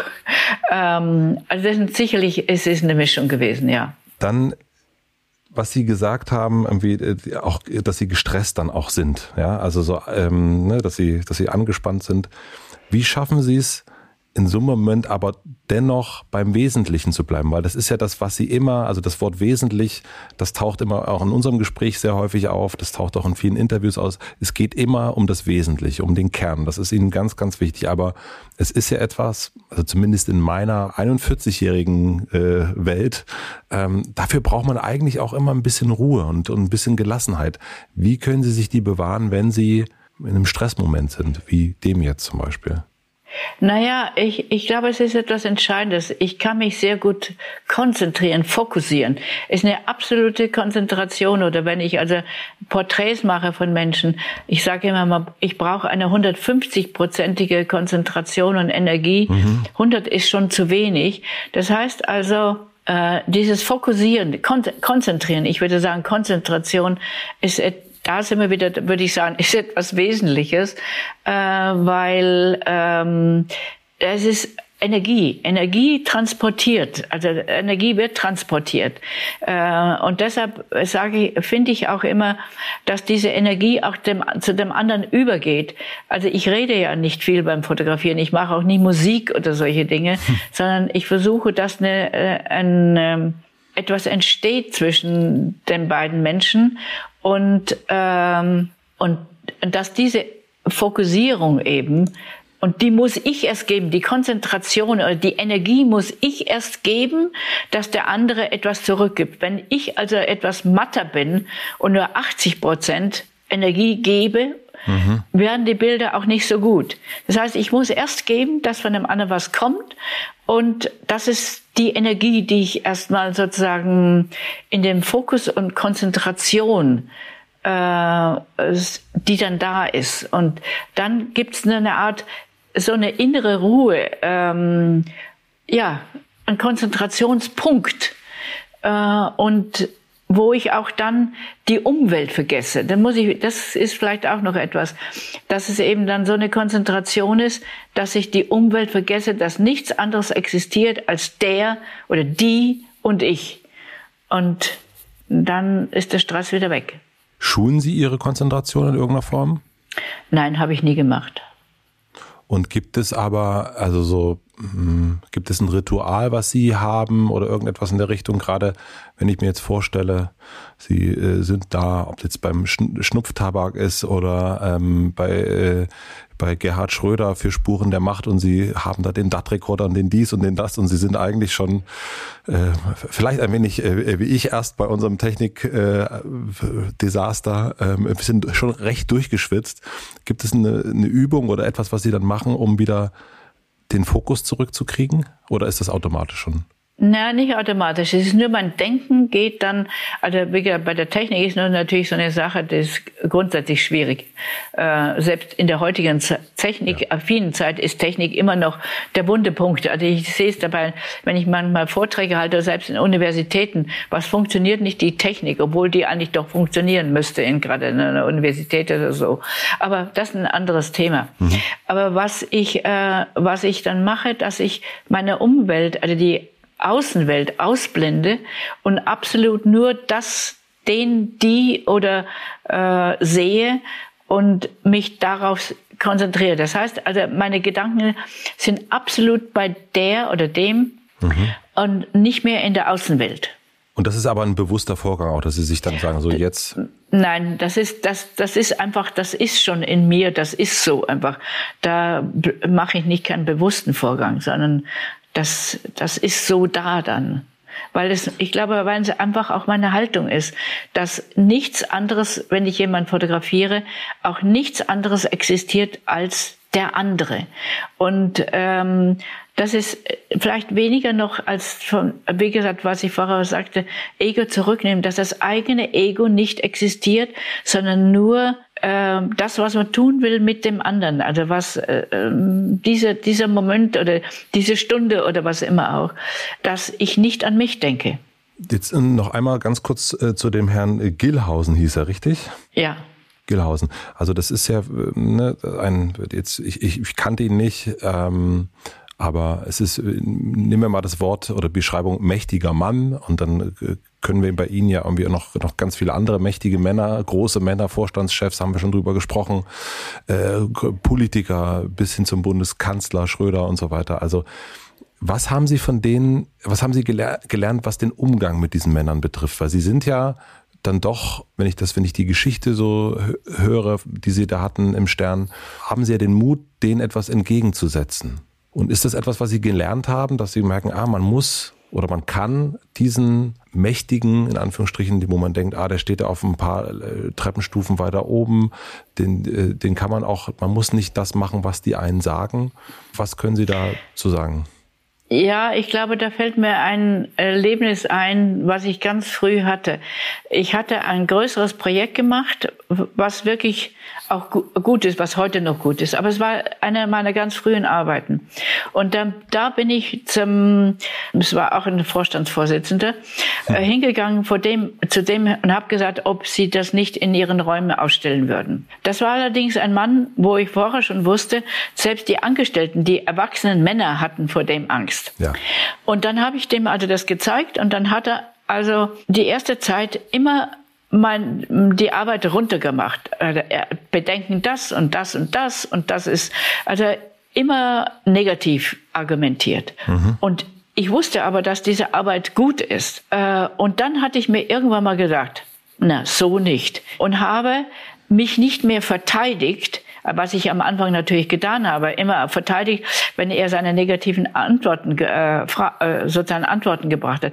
Ich habe mich nicht mehr verteidigt, sondern habe mir gesagt, dann eben nicht, nicht so. Äh, äh, und in dem Moment, wo ich mich umgestellt habe innerlich äh, und mich nicht mehr verteidigt habe, sondern einfach nur gesagt hat, das ist das und das ist das und warum die Arbeit gut ist, also hat sich das vollkommen gedreht. Mhm. Ich habe damals begriffen, dass, ähm, dass ich für mich eine Haltung haben muss. Ja oder nein, ist es gut oder nicht gut, aber sich sozusagen klein machen, äh, das, also klein machen zu schleimen oder irgendwelche solche Sachen, dass das nicht hilft, sondern ich, ich muss vor allen Menschen Respekt haben, das habe ich auch.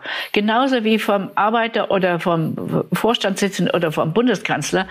Respekt braucht und muss jeder haben von mir. Das ist etwas ganz Wesentliches.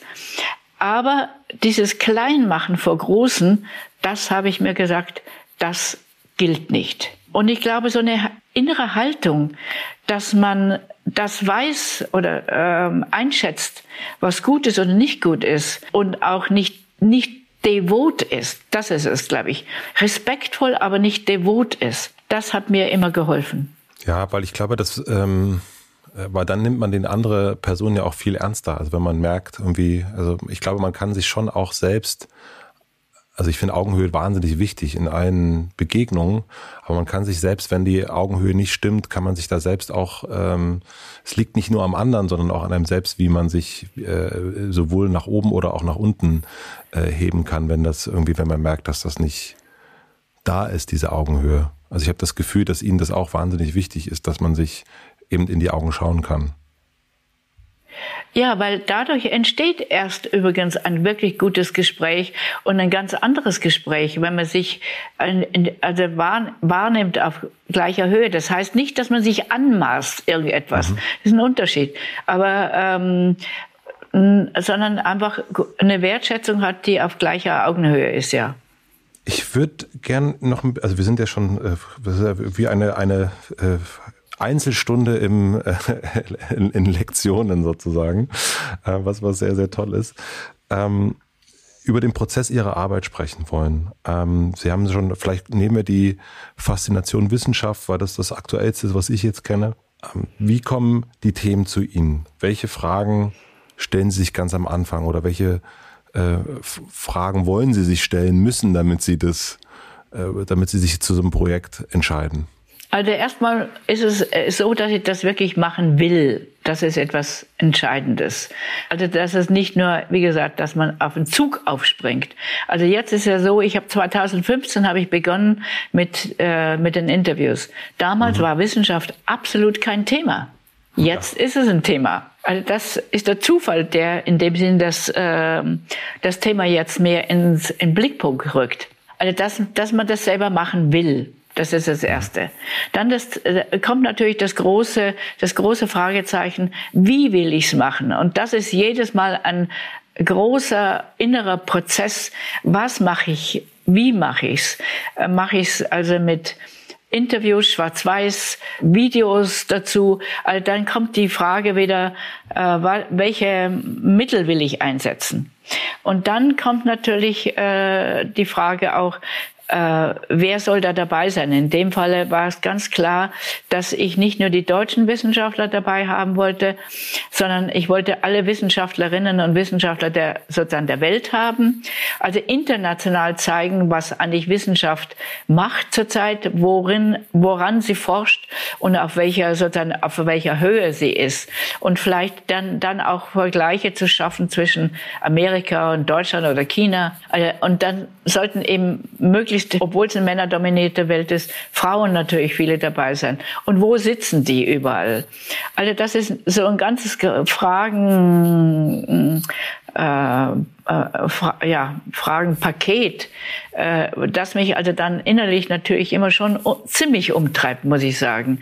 Also am Anfang ist immer diese große Unsicherheit, ähm, wie kriege ich es in den Griff? Wie mache ich das Thema? Wie kann ich es darstellen?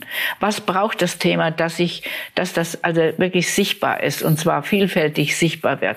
Das ist eine sehr unruhige Phase. Und dann geht's erstmal los und dann ist schon sozusagen ähm, etwas eine etwas ruhigere Phase, wobei die ruhige Phase nie ganz eintritt, weil es war für mich also zum Beispiel klar, dass ich nicht nur den Forscher porträtieren will, sondern die ganze Persönlichkeit des Forschers. Nur dann werden sie nämlich interessant und meine Idee war ja, Wissenschaft in der Gesellschaft sichtbarer zu machen und auch junge Menschen zu inspirieren, in die Wissenschaften zu gehen.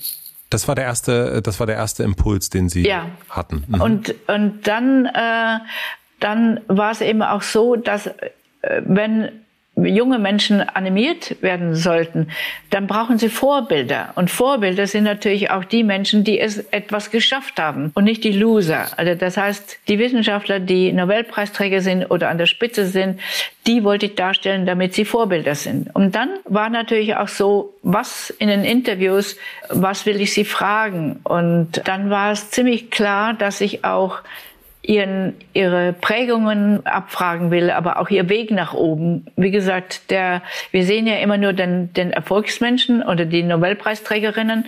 Aber wie war es dann, bis sie dahin gekommen sind? Mit welchen Mühen hatten sie zu kämpfen? Ähm, das wollte ich eben auch zeigen, dass es nicht nur easy geht nach oben, sondern dass man da schon auch ähm, ziemlich äh, was aushalten muss. Oder wie einer sagte, wenn ich nicht enorme Frustrationen aushalte, dann werde ich nie etwas äh, Entscheidendes in der Wissenschaft entdecken.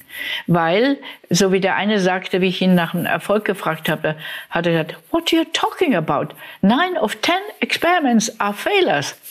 Äh, und dann, also, dass man diese das nicht nur als Fehler äh, ansieht, so wie bei uns Fehler sind ja was Schlimmes, sondern mhm. dass man sagt, nein, das ist mit ein Weg nach oben, wenn ich Erkenntnisse daraus ziehe. Wenn ich das nur als Fehler sehe, ist es ein Fehler.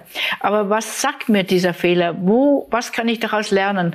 Muss ich vielleicht anders denken, einen anderen Ansatz haben und so weiter? Alle solche solche äh, Erfahrungen, die auf dem Weg nach oben gesammelt werden, das wollte ich haben. Dann ähm, klar musste ich die, will ich, wollte ich die Forschung drin haben, aber die Forschung so, dass man sie möglich möglichst versteht, weil vieles ist ja so abstrakt, dass es also manchmal fast nicht begreifbar ist. Und deshalb habe ich dann immer gesagt, könnten Sie das, an was Sie forschen, möglichst in einfachen Worten so erklären, dass es auch ein Nichtwissenschaftler versteht. Weil, wenn ich nämlich nur so was Abstraktes lesen und ich es nicht kapiere, denke ich ja als Leser, ich bin dumm oder ich bin blöd und verstehe es halt nicht. Aber Wissenschaft wird erst dann spannend, wenn ich es verstehe oder annähernd verstehe. Dann kann es interessant werden. Also da waren so ganz, ganz viele Fragen und natürlich auch zwischendurch Zweifel habe ich ähm, müsste ich vielleicht noch anders fragen. Oder klar, die Zweifel begleiten einen immer wieder. Und aber da, da muss man halt immer wieder durch, genauso wie die Wissenschaftler durch müssen. Und ähm, ich muss mal ganz kurz was zu dieser Unruhephase gerade am Anfang sprechen, weil Sie sagten, dass Sie da sehr unruhig sind und ganz viele Fragen haben. Äh, ist das also zum einen gehen Sie ganz bewusst, setzen Sie sich ganz bewusst, äh, gibt es den Zustand, ah, ich möchte gerne wieder ein neues Projekt machen oder flattert Ihnen das zu? Ist das irgendwie etwas, wo Sie sagen, jetzt muss ich meine Antennen äh, aufstellen? Sie haben ja auch mal gesagt, Sie sind eine Suchende oder waren gerade am Anfang eine Suchende. Äh, sind Sie da ganz bewusst suchend oder flattert das zu? Die, na, die Ideen, die flattern wir immer zu. Es sind so viele da, dass die mal oft gar nicht alle wahrgenommen werden können. Und es gibt, äh, Enzensberger hat mal, mal gesagt, es gibt einen Darwinismus der Ideen, wie ich ihn gefragt habe, ob er das aufschreibt. Und so ist es bei mir auch. Also das Darwinismus der Ideen, da sind manche, die schon lange warten und dann endlich drankommen. und versuchen Sie dann, bevor Sie das erste Porträt machen, äh, oder den, den ersten, versuchen dir so viel wie möglich schon klar zu kriegen. Also ne, diese Frage, ist das bunt, ist das dies, ist das das oder ist das, dann entsteht das alles im Prozess. Na, da, das muss ziemlich vorher geklärt sein, weil, also ich nehme jetzt nur, nur mal an, Spuren der Macht, das ist ein gutes mhm. Beispiel dafür. Äh, das war auch die Frage, wie mache ich das, wie gestalte ich das, wie kann ich das gestalten über acht Jahre lang, dass es möglichst objektiv ist und das war ja die Voraussetzung, objektiv zu sein.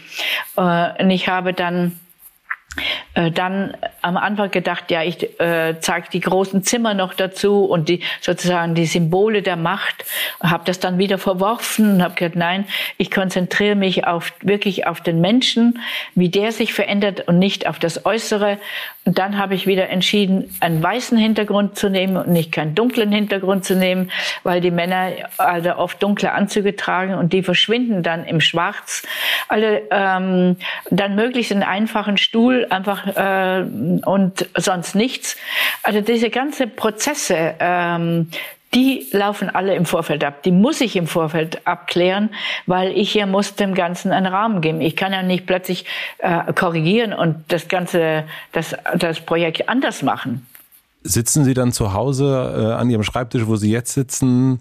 Ähm, schreiben Sie das auf? Äh, spazieren Sie durch die schöne bayerische Landschaft oder äh, wie kann ich mir das vorstellen, wenn Sie da so ähm, im Unruhezustand sind? Na, das ist ein konstanter Prozess in meinem Kopf. Ich setze mich also nicht hin. Also ich habe bei den, bei den Wissenschaftlern habe ich mir äh, schon natürlich viele Fragen aufgeschrieben. Was ist wichtig und so weiter. Das habe ich mir eine ganz, äh, ganz viel auch geschrieben nach, nach den Recherchen. Aber ansonsten ist es ein langer Prozess in mir. Äh, und es ist ja so, wenn man etwas in seinen Kopf gibt, dann arbeitet der und zwar ständig und irgendwo so vor sich hin. Und mhm. dadurch klärt sich manches, dass es, äh, das ist ein Dialog mit einem selber. Aber es ist ein Prozess, der natürlich nicht an einem Tag abgeschlossen ist, sondern der geht über Wochen oder Monate. Also, aber es ist, muss etwas in einem selber stattfinden. Und ich frage dann nicht 10 oder 15 Leute, wie würdet ihr das machen oder wie würdest du das machen? Es muss aus mir kommen, damit es eine eigene Handschrift hat, dass es eine Form hat, die mir gemäß ist und äh, die eben etwas Eigenes ist. Sind das bei den Projekten, also ne, für die Wissenschaft, äh, sind Sie um die ganze Welt gereist über äh, sieben Jahre, fünf Jahre? Fünf Jahre waren es, ne? Ja. Und, äh, und für Spuren der Macht dann ein, ein Langzeitprojekt, äh, was ja immer noch im Grunde anhält, weil Sie immer noch Angela Merkel fotografieren. Hm, gibt es auch Projekte, also ich habe zumindest jetzt nicht so gefunden, die mal ein bisschen kürzer wären? Also brauchen Sie auch diesen diesen Berg, damit Sie da auch ein bisschen äh, dran zu arbeiten haben? Na, es ist so, das Wohnzimmer hat ungefähr drei Jahre gedauert. Das war mit das mhm. kürzeste. Hm. Aber die ähm, Haare hat fünf Jahre gedauert, Spuren der Macht sowieso so lange, Wissenschaftler auch so lange. Ähm, es, hat, es hat verschiedene Ursachen, warum es so lange dauert. Einmal äh, hier eben um die Welt zu reisen, auch bei Targets, bei dem Militärprojekt, da bin ich in 30, fast 30 Länder gereist, um die ganzen äh, Ziele zu fotografieren und Soldaten. Ähm, und man weiß nie genau, wie schnell man das hinkriegt. Also das sind ja langwierige Prozesse der Annäherung, Schreiben, ausfindig machen ähm, und, und so weiter. Und dann kommt nämlich noch etwas dazu, dieser lange Prozess. Ich finde ihn auch zwar mühsam, aber auch gut, weil man dann selber sich ständig überprüfen kann. Mhm. Und äh, also zum Beispiel, ich habe ja gerade bei Faszination Wissenschaft habe ich so viel gelernt. Also welche Wissenschaftsgebiete eben noch wichtig sind, welche neu sind. Ähm, und äh, dass ich oder auch zum Beispiel KI-Forschung, ähm, was müsste noch dabei sein? Was fehlt mir noch? Welche Wissenschaftler brauche ich noch, um ein umfassendes Bild zu machen? Das heißt, es ist ein ständiger Lernprozess, mhm. in dem Falle bei Wissenschaft gewesen äh, und natürlich auch Vorbereitung. Und dann ist es grundsätzlich so, dass es immer gut ist, wenn so Prozesse lange dauern, weil man dann sehr kritisch mit sich selber ist und das ist absolut unabdingbar. Äh, also gerade bei ähm, Projekten, die speziell hauptsächlich Fotografie sind, äh, da lege ich immer wieder die Bilder aus und äh, gucke, was fehlt mir noch in dem Thema? Also welche Aspekte eines Themas sind noch nicht da? Was müsste ich noch fotografieren, um ein Thema rund zu machen, also ganz zu zeigen? Das ist ein Aspekt. Und dann noch mal etwas, wenn ich Bilder äh, nach zwei Jahren oder drei Jahren wiedersehe, dann kann ich den kühlen, kalten Blick haben und sie aussortieren. Also dann sage ich mir, trägt das Foto noch oder trägt es nicht mehr. Aber in dem Moment, wo ich frisch jemand fotografiert habe, ist die Emotion noch so stark, dass ich da nicht neutral bin, sozusagen, also nicht hart genug bin. Und deshalb ist es gut, ähm, so lange Prozesse zu haben, dass man sehr kritisch mit sich selber ist und mit dem, was man tut. Machen Sie diese ganze Arbeit, also Sie gehen alleine zu den Gesprächen, das hatten wir schon, aber diese ganze Recherchearbeit und so weiter, sind Sie da auch allein? Also ist das äh, eine One-Woman-Show? Ja, schon, ja. Haben Sie das mal anders versucht? Also haben Sie versucht, das mal so ein bisschen ab, Sachen abzugeben? Äh, eigentlich nicht, weil äh, das ist ja immer auch etwas, was man dann lange erklären muss. Also, hm. ich meine, natürlich, wenn man in einer Zeitung arbeitet, gibt es da ganze Teams, die vielleicht ja, äh, zuspielen können. Das ist es ja nicht. Aber das heißt, wenn Sie die Videos machen, so die schneiden dann auch selbst und. Nein, äh Videos schneide ich nicht. Also das kann ich nicht. Die Videos okay. habe ich schneiden lassen. Da hatte ich äh, mit einer Cutterin gearbeitet, ja. Aber die Recherchen und so weiter, das sind, machen alles Sie. Sie, Sie wühlen sich durchs Netz und äh, schreiben die Leute an, schreiben die WissenschaftlerInnen an, die Politiker. Also das ist alles in Ihren ja. Händen sozusagen. Ja, das passiert alles hier, ja. Ein Wahnsinn. Das ist wirklich, das ist wirklich, wirklich Aber ich muss dazu sagen, auch fairerweise dazu sagen, dass bei den Wissenschaftlern, äh, das ist ja etwas, äh, also wenn man diese Top-Wissenschaftler der Welt interviewen will, die haben ganz, ganz wenig Zeit. Mhm. Und natürlich sind, und da kriegt man auch nicht ohne weiteres Termine. Also bei manchen geht's einfacher, bei manchen weniger. Aber ich hatte das Glück, muss ich dazu sagen, dass ich zwei, drei Wissenschaftler hatte. Also ein, einer, und das möchte ich vielleicht auch noch persönlich sagen, Ernst Ludwig Winacker und äh, Helmut Schwarz und Herr Zöllner und ähm, Detlef Günther haben mir also da auch geholfen, speziell also ganz, ganz viel äh, äh, Ernst Ludwig Winacker und Helmut Schwarz, die also mir geholfen haben bei manchen Kontakten, die mir gesagt haben, ich kann ähm, auf ihre Empfehlung schreiben und auch Herr Zöllner hat das gemacht ähm, und die dann sogar mal, wenn bei einer ganz schwierigen Sache selber denjenigen oder diejenige angeschrieben haben und dass ich, ob ich mich melden kann. Also darüber bin ich sehr, sehr froh und mhm. dankbar, muss ich dazu sagen, dass ich solche großzügigen äh, Menschen und Wissenschaftler gefunden habe, die mir geholfen haben. Was muss jemand haben, damit Sie sich für ihn interessieren und damit Sie was mit ihm oder ihr machen wollen? Tja, eine Ausstrahlung, würde ich sagen. Und wahrscheinlich nicht stromlinienförmig sein, sondern er muss vielleicht schon, ähm, äh, er muss sein Leben leben und gelebt haben und äh, äh, was tun, was mich interessiert. Also, wie gesagt, er darf nicht zu stromlinienförmig sein. Ähm, sind Sie mit Ihrer Arbeit kompromisslos? Also in meiner Arbeit bin ich ja schon, was heißt kompromisslos? Wenn es auf, ich würde sagen, in der Qualität meiner Arbeit versuche ich kompromisslos zu sein, äh, dass es, eben, dass es trägt, dass es Bestand hat, dass es eben nicht nur mal, sagt man, es reicht schon. Dieses mhm. es reicht schon, das möchte ich nicht. Sie sagten mal, wenn ich mein Ego ins Spiel bringe, würde das nichts werden. Und das haben wir ja auch schon ein paar Mal hier ähm, gehabt. Gab es eine Situation, wo Sie das gemacht haben und woran Sie das gemerkt haben, dass das eben nicht, also Sie sind, also dass Sie sich so zurücknehmen müssen und wenn Sie es nicht tun, dass das der Qualität schaden könnte?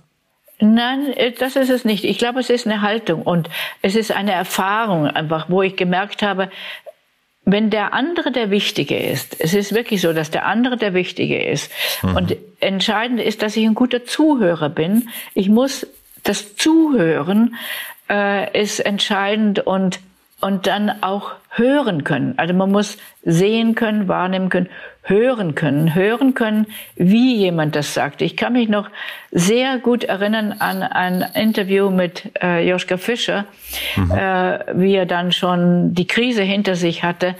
Ähm, und äh, dann hat er eben etwas gesagt über seine Familie und habe gesagt, Sie sitzen hier da wie so ein kleines Vögel, äh, was aus dem Nest gefallen ist. Dann meinte er noch, na ja, ich bin eher ein alter Vogel, der aus dem Nest gefallen ist. Aber mhm. er hat das dann in, er hat ein paar Sätze gesagt in einer Weise, wo ich wusste, da ist was dahinter. Und da habe ich dann auch nachgehakt noch. Und dann hat er auch erzählt. Aber das meine ich eben, man muss eben auch ein sehr, sehr guter Zuhörer sein und, und hören, was er oder wie er es sagt. Und dann ist, wie gesagt, auf den anderen ausgerichtet sein. Immer wieder aufs Neue. Und dass Sie über sich so wenig, also ne, wir hatten das ganz am Anfang, dass Sie sich Ihr Privates komplett da rausnehmen, zum Beispiel, also auch Ihre Person und so weiter. Ist das eine Entscheidung genau dafür, dass es eben nicht in keinster Form um Sie gehen kann? Also das sieht man ja auch in den, in den Filminterviews bei den Wissenschaftlern. Man sieht sie da gar nicht. Zum Beispiel, man sieht nur die Wissenschaftler, hört sie nur aus dem Off. Ist das, zahlt das auch darauf, dass Sie das nicht, dass Sie, ne, dass Sie sagen, Kindheit, das fällt raus, das alles weg sozusagen, hat, hat damit nichts zu tun? Ich denke, ähm, also das ähm, man, durch meine Arbeit kann man mich ja auch kennenlernen. Ja, voll, äh, natürlich. Und und ich denke, das ist also wichtiger. Und ich sehe das immer wieder an manchen Beispielen, wenn dann jemand zu mir kommt und dann äh, halbe Stunde von sich erzählt, dann denke ich mir immer selber, was soll das eigentlich? Der andere ist doch wichtig. Äh, das heißt, es ist eine grundsätzliche Haltung, die ich mir von Anfang an nicht zugelegt habe, die, die ich entschieden habe, dass die richtig ist und ähm, dass die Arbeit wichtig ist und die ist für mich auch wichtig, persönlich wichtig und äh, und man sieht auch an Themen, die mir wichtig sind, aber nicht meine äh, mein mein Leben als solches. Äh, das ist nicht, das ich möchte nicht und ich möchte, dass die Menschen meine Arbeit sehen und nicht äh, daraus schließen, ja, also sozusagen, sie macht das, weil sie das erlebt hat oder das und das und das. Das sind Sachen, die immer nur auf den Holzweg führen. Warum führen die auf den ähm, Holzweg? Also Nein, ich denke, da, das ist dann, äh, da kommen dann Erfahrungen der anderen Menschen bei. Also Sie können ja zum Beispiel an Angela Merkel lernen. Das ist übrigens auch etwas, also, was Sie sehen. Angela Merkel ist einerseits ein offener Mensch, aber wenn es um ihr Privatleben geht, das hält sie absolut zurück mhm. und redet da nicht. Und ich glaube, das äh, tut gut und schützt sie auch. Und wenn ich äh, dieser Gegensatz von Angela Merkel und zum Beispiel zu den neuen Instagram-Veröffentlichungen von jetzt von Gerhard Schröder sehe ich da also einen großen Unterschied. ja, äh, allerdings. Und deshalb bin ich dann wow. lieber, habe ich lieber den Angela Merkel-Stil. Also ja, also das kann man nur, kann man nicht laut genug als, das ist ein sehr, sehr gutes Beispiel. also auch ja. nicht jeder Mann sollte Westen tragen, denke ich auch. Ähm, das andere Thema, was Sie sagten, Eitelkeit ist die Achillesferse. Ähm, ich glaube auch, Sie meinten das äh, in Bezug auf Schröder oder Fischer, da bin ich mir nicht ganz so sicher. Ja, ich meinte das speziell auch ganz grundsätzlich, das ist eine Erfahrung, die ich in meiner Arbeit, also, also was ich gelernt habe, auch eine Erkenntnis ist. Ich habe ja auch einen Film gemacht, das heißt Die Meute. Mhm. Und ich habe festgestellt, dass die Journalisten natürlich klar sehr stark mit, der, mit den Politikern verbunden sind, dass es ein gegenseitiges natürlich Geben und Nehmen ist, wobei manchmal den Schuld, äh, manchmal den äh, Journalisten Beruhsamen hingeworfen werden, was man in dem Film sieht. Ich rede jetzt mhm. nur nicht die, von jetzt, sondern was ich in, in dem Film erfahren habe in dieser Zeit. Und ähm, natürlich ist es so gewesen, dass also auch unter drei dürfen natürlich die Journalisten im ganz engen Kreis dabei sein und Inform Informationen kriegen. Das heißt aber auch, dass manchmal natürlich dann auch die Eitelkeit der Journalisten gekitzelt wird. Was darf ich dabei sein oder werde ich auf Reisen mitgenommen? Was gibt man bestimmten Journalisten?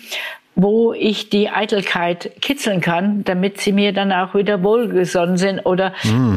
wissen, dass sie bestimmte Sachen nicht ähm, äh, sagen dürfen. Das heißt also auch die, aber auch die Politiker äh, sind wahnsinnig eitel. Also nicht alle. Ich sage also nicht generell bitte. Mhm. Aber das ist auch der Vorteil von der Angela Merkel. Das habe ich sehr früh erkannt, dass sie nicht eitel ist oder weitgehend nicht eitel ist. Äh, das ist ein Schutz für sie gewesen. Ähm, und da habe ich also an diesen zwei Beispielen, Erfahrungen, Politiker und Journalisten, habe ich gesehen, wie Eitelkeit, wie gesagt, die Achillesferse ist, wie Eitelkeit verführbar macht. Und deshalb ist das ein Thema, was nicht für mich ist. Wahnsinn, wie frei Sie sind. Das ist echt, un das ist wirklich unglaublich. Ähm, bevor ich so zu meinen letzten, so ich mache am Ende mal so äh, schnell Fragen, habe ich noch eine, die vielleicht noch ein bisschen, weiß ich nicht, kann man kurz oder lang beantworten. Äh, in Ihrem Buch Faszination Wissenschaftler treffen Sie auch äh, Vittorio Galese. Ich kannte den nicht, das ist ein Neurowissenschaftler und er sagt am Ende des Gesprächs, aus der Wissenschaft darf keine unumstößliche Religion werden. Unser einziges Dogma muss sein, bleib bei den Fakten. Ja. Fand ich, fand ich sehr, sehr stark. Ähm, wenn es ein Dogma oder ein Prinzip Kölbel gibt, oder vielleicht sind es auch drei, äh, wie Sie wollen, was würden Sie dann an der Stelle antworten? Kann ich nicht wirklich sagen. Das müssen, glaube ich, andere sagen von mir. Nein, äh, da kann ich Ihnen, also das, was ich, außer das, was ich Ihnen erzählt habe schon, was mir wichtig ist, oder wo ich so eine rote Linie, also eine Linie sehe in meinem Arbeiten und Denken, aber ich, kann ich Ihnen nicht extra was sagen. Ja. Aber der, was, was Galese sagte, ähm, dass man eben in der Wissenschaft gerade zu den Fakten immer stehen muss. Und ich glaube, das ist ja auch etwas, in, indirekt kann ich das also auch äh, bei mir sagen, dass man das zu dem Wesentlichen oder was, immer wieder was bleibt, äh, dass ich da versuche, dass das meine Fakten sind und nicht sozusagen das Seichte. Also. Mhm. Und was an den Wissenschaftlern eben so wunderbar ist, eben, da habe ich, also diese Parallele habe ich dann auch wirklich erkannt, diese, diese Hingabe, diese Leidenschaft äh, für das, das, was man tut, was dann eben auch glücklich macht und warum sie dann auch das alles aushalten, was sie, was sie also erfahren haben und diese Beharrlichkeit, aber dieses diese Freiheit, wie gesagt, des Denkens, diese ähm, Leidenschaft, also dieses äh, ich denke, ich empfinde es immer wieder als Glück, heute noch genauso, also ein Glück, auch wenn es manchmal mühsam ist, es, das bleibt nicht aus, mühsam und, und manchmal, ähm, na nicht Ärger, Ärger auch manchmal, ja, und Enttäuschungen auch, klar. Aber neben all dem, muss ich sagen, finde ich es ein Glück, dass ich etwas tue oder so wie ich arbeite, dass ich so arbeiten kann ähm, und dass ich auch für mich immer wieder was dazulerne und natürlich ähm, immer dazulernen will und nicht einfach sage, es reicht und da wird man dann träge. Der äh, Chemiker David Avenia heißt der, ne? oder wird es so ausgesprochen? Ja. sagt, und es steht auch äh, bei Ihnen im, im, Umschlag drin, nach einem erfolgreichen Tag haben Sie vielleicht die Welt verändert. Was ein wirklich ähm, verheißungsvoller kann es eigentlich nicht sein, die, ähm, die Arbeit. Ähm, was ist es bei Ihnen? Also wenn Sie wenn ein erfolgreiches Projekt, was kann das bestenfalls machen?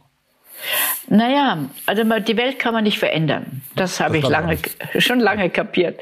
Aber man kann, und das ist, glaube ich, auch etwas, man kann Menschen Themen neu nahebringen, dass Menschen etwas neu anders sehen, als sie vorher gesehen haben, dass sie Erkenntnisse haben, dass sie ähm, etwas ähm, durch das Lesen oder durch das Bild etwas äh, erfahren haben, was sie so nicht, nicht gesehen oder was sie manchmal nachdenklich macht. Selbst beim Wohnzimmer, wie ich das damals gemacht habe, das deutsche Wohnzimmer, habe ich Briefe gekriegt, dass sie inzwischen selber ihr Wohnzimmer mal genauer betrachten und überlegen, was sie wirklich wollen.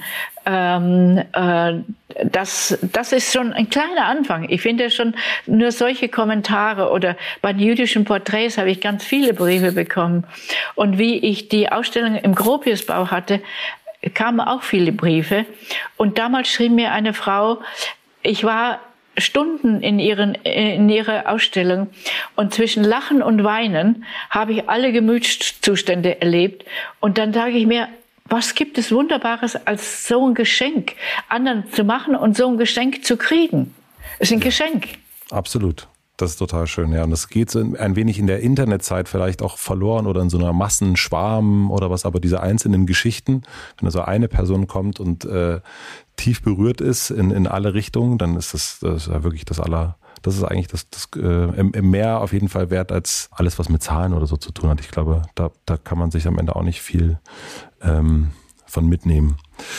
Ich äh, würde unser äh, äh, Gespräch mit drei schnellen Fragen enden wollen, wenn es für Sie okay ist. Okay, mal sehen, ob ich die beantworten kann. Ob Sie sie beantworten? Ich glaube ja. Ich glaube, da kommen wir gut durch, glaube ich. Was lernen Sie gerade, was Sie noch nicht so gut können? Ähm, ich würde sagen Internet. Internet nicht, aber zum Beispiel die ganzen, äh, was ich jetzt machen musste, die ganzen Digitalwelten. Also jetzt haben wir Zoom gemacht. Zoom beherrsche ich inzwischen, aber da kommen inzwischen so viele andere Apps, die ich also noch nicht so ganz locker beherrsche. Also in dem Moment lerne, lerne ich gerade eine Menge auch in der Richtung, die, die digitale Welt, äh, Konferenzen sozusagen äh, neu zu entdecken. Ja. Was denken andere über Sie, was vielleicht gar nicht stimmt? Keine Ahnung, was die überdenken. Und wenn man erst anfängt zu überlegen, was die anderen über mich denken, dann bin ich auch verloren. ja, als hätte man sich diese Antwort nicht denken können. Ähm, und äh, zum Schluss, ich habe eine ähm, äh, Imaginationsfrage. Ich habe ein großes Plakat am Alexanderplatz. Stellen Sie sich das vor, bitte. Und äh, Sie dürfen entscheiden, welcher Satz, welches Wort dort für alle BerlinerInnen und die hierher kommen, für eine Woche zu lesen sein würde. Was würden Sie draufschreiben? Das ist, ähm, das ist sehr, sehr schwierig. Ähm, aber vielleicht Emmanuel Charpentier, die äh, Nobelpreisträgerin von CRISPR-Cas9 Genschere, die hat auf die Hand geschrieben, auf ihre Always be the best of yourself. Und ich denke, ja, vielleicht würde ich das auch draufschreiben. Das ist doch das, das, das, liest man doch gerne hier in Berlin auf jeden Fall. Ich glaube, ich glaube den, den hängen wir direkt ran und dann äh, müssen, müssen wir noch ein Foto von Ihnen machen, wie Sie das auf der Hand auch stehen haben. Frau Kolbe, vielen, vielen herzlichen Dank. Äh, ich danke Ihnen. Zeit und Geduld mit der Technik und dass wir das hingekriegt haben, ähm, das freut mich sehr und auch, dass Sie eine Ausnahme gemacht haben, das nicht in Person zu machen und dass ich das quasi von meiner kleinen Ja, ich hätte natürlich, ich muss dazu sagen, ich hätte es natürlich spannender gefunden, mit Ihnen zu reden, Sie zu sehen und sozusagen, wie, wie ich vorher sagte, die Energie, die im Raum entsteht, zu spüren. Absolut, ja, das, das stimmt, das kann ich auch total bestätigen. Und ich mache das, ich habe es am Anfang, also bis zum Anfang des Jahres auch nie gemacht, dass ich remote irgendwas aufgenommen habe, äh, sondern immer hingefahren, egal wo. Also da ja. sind wir uns auch äh, ähnlich. Aber äh, ich habe dann angefangen, ein paar Gespräche so zu machen und hatte auch ein paar der schönsten Gespräche des Jahres auch, auch so und wurde so über, mit meiner eigenen Überzeugung nochmal so über Bord geworfen. Ähm, ich, mhm. äh, es hat nochmal so eine, also jetzt, ich fand es sogar noch, wir haben ja zwischendrin irgendwie das Video irgendwann ausgemacht, weil die Verbindung nicht so gut war. Ich fand es jetzt irgendwie noch äh, ein wenig, jetzt würden wir miteinander telefonieren. Und ja, aber natürlich hätte ich sie auch viel, viel lieber in echt getroffen und äh, vor mir sitzen haben und äh, hier im Raum. Und äh, ich hätte auch gerne noch von ihnen ein Foto gemacht. Ja. Aber ähm, Und dann hätte ich einfach gesehen, was in ihrem Gesicht alles passiert. Das hätte mich interessiert. ja, ja. Ich habe leider so ein, ich habe leider ein, ähm, im Englischen sagt man Resting Bitch Face. Ich, ich, ich äh, gucke manchmal schlecht gelaunt, glaube ich. Und manchmal, manchmal ja? Meine, ja, ja, ich glaube, ich, wenn ich konzentriert bin und zuhöre, gucke ich manchmal, habe ich so, glaube ich, die Tendenz, ein wenig schlecht gelaunt zu wirken. Deswegen ist es vielleicht auch gut, dass Sie mich nicht gesehen haben. Sie gedacht, warum guckt er denn so streng? Naja, vielleicht hätten Sie aber das, äh, das mürrische Gesicht durch Ihre Körpersprache wieder wettgemacht. Verstehen ja. Sie? Ja, ach, ja, ja. ja. ja? Ähm, wir, wir, sehen uns bestimmt eines Tages, wenn Sie nach Berlin kommen. Äh, melden okay, Sie sich. Das mach würde mal. mich, würde mich auf jeden Fall freuen, Sie nochmal zu sehen und äh, dann zumindest äh, mal in echt in die Augen äh, zu Stimmt. schauen. Stimmt. Dazu brauche ich noch Ihre Handynummer. Ja, die äh, schicke ich Ihnen. Soll ich Ihnen die direkt mal geben? Äh, können Sie mir gleich geben, ja. Ja, die kann ich immer direkt geben. Also wir machen einmal so äh, für die Öffentlichkeit Tschüss. Also okay, tschüss dann. Und für alle einen guten Tag dann noch. Danke, danke. Okay, tschüss. Tschüss, tschüss.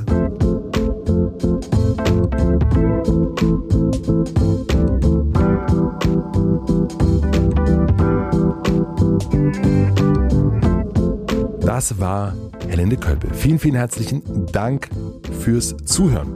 Ihre Zurückhaltung, das Zurückschrauben des Egos, um den Blick nicht zu verstellen, nicht korrumpierbar zu sein und dann die langen Arbeit an einem Projekt, um sich bei der Beurteilung der Qualität wiederum nicht täuschen zu lassen. Es ist wirklich beeindruckend, wie konsequent sie da ist. Interessant fand ich auch, dass sie ihrem Gegenüber sehr persönliche Fragen stellt. Das kann man auch in ihren Arbeiten immer wieder lesen und sehen. Also das Ticken des Menschen will sie genauso wie ich verstehen, aber selbst teilt sie Privates und Persönliches überhaupt nicht. Da will sie nur ihre Arbeit sprechen lassen. Das nenne ich Eigenwilligkeit im aller, allerbesten Sinne. Ich hoffe, euch hat die Folge genauso gut gefallen wie mir. Ich freue mich wie immer, wenn ihr mir schreibt, was ihr daraus mitgenommen habt. Teilt mir auch gerne mit, wo ihr die Folge gehört habt. Herzlichen Dank für den Support an Tomorrow, an Blackroll und an Sherisk. Herzlichen Dank für die redaktionelle Unterstützung an Anni Hofmann, an Jan Köppen für die Musik und an Maximilian Frisch für den Mix und den Schnitt. Und heute möchte ich euch keinen anderen Podcast empfehlen, sondern einfach meinen Newsletter. Den möchte ich einmal erwähnen. Das ist der High Five Newsletter. Den verschicke ich immer am Freitag und teile darin die Sachen, die mir in der Woche über den Radar gelaufen sind. Das kann eine App sein, das kann ein Foto sein, das kann eine Person sein, ein Spruch, ein anderer Podcast, ein Buch. Alles, was mich begeistert, das teile ich im High Five Newsletter. Newsletter. Meldet euch gerne an. Den Link dafür packe ich in die Shownotes. Ich wünsche euch noch einen schönen Tag, gute Nacht. Ich hoffe, euch geht's gut. Bleibt schön drin, setzt euch eine Maske auf, knutscht eure Liebsten. Am Wochenende erscheint ausnahmsweise eine Zusatzfolge und zwar ist das die letzte Folge Gut drauf 2020 und wir hören uns hier wieder nächste Woche Mittwoch. Einen schönen Tag euch noch, bis nächste Woche, euer Matze.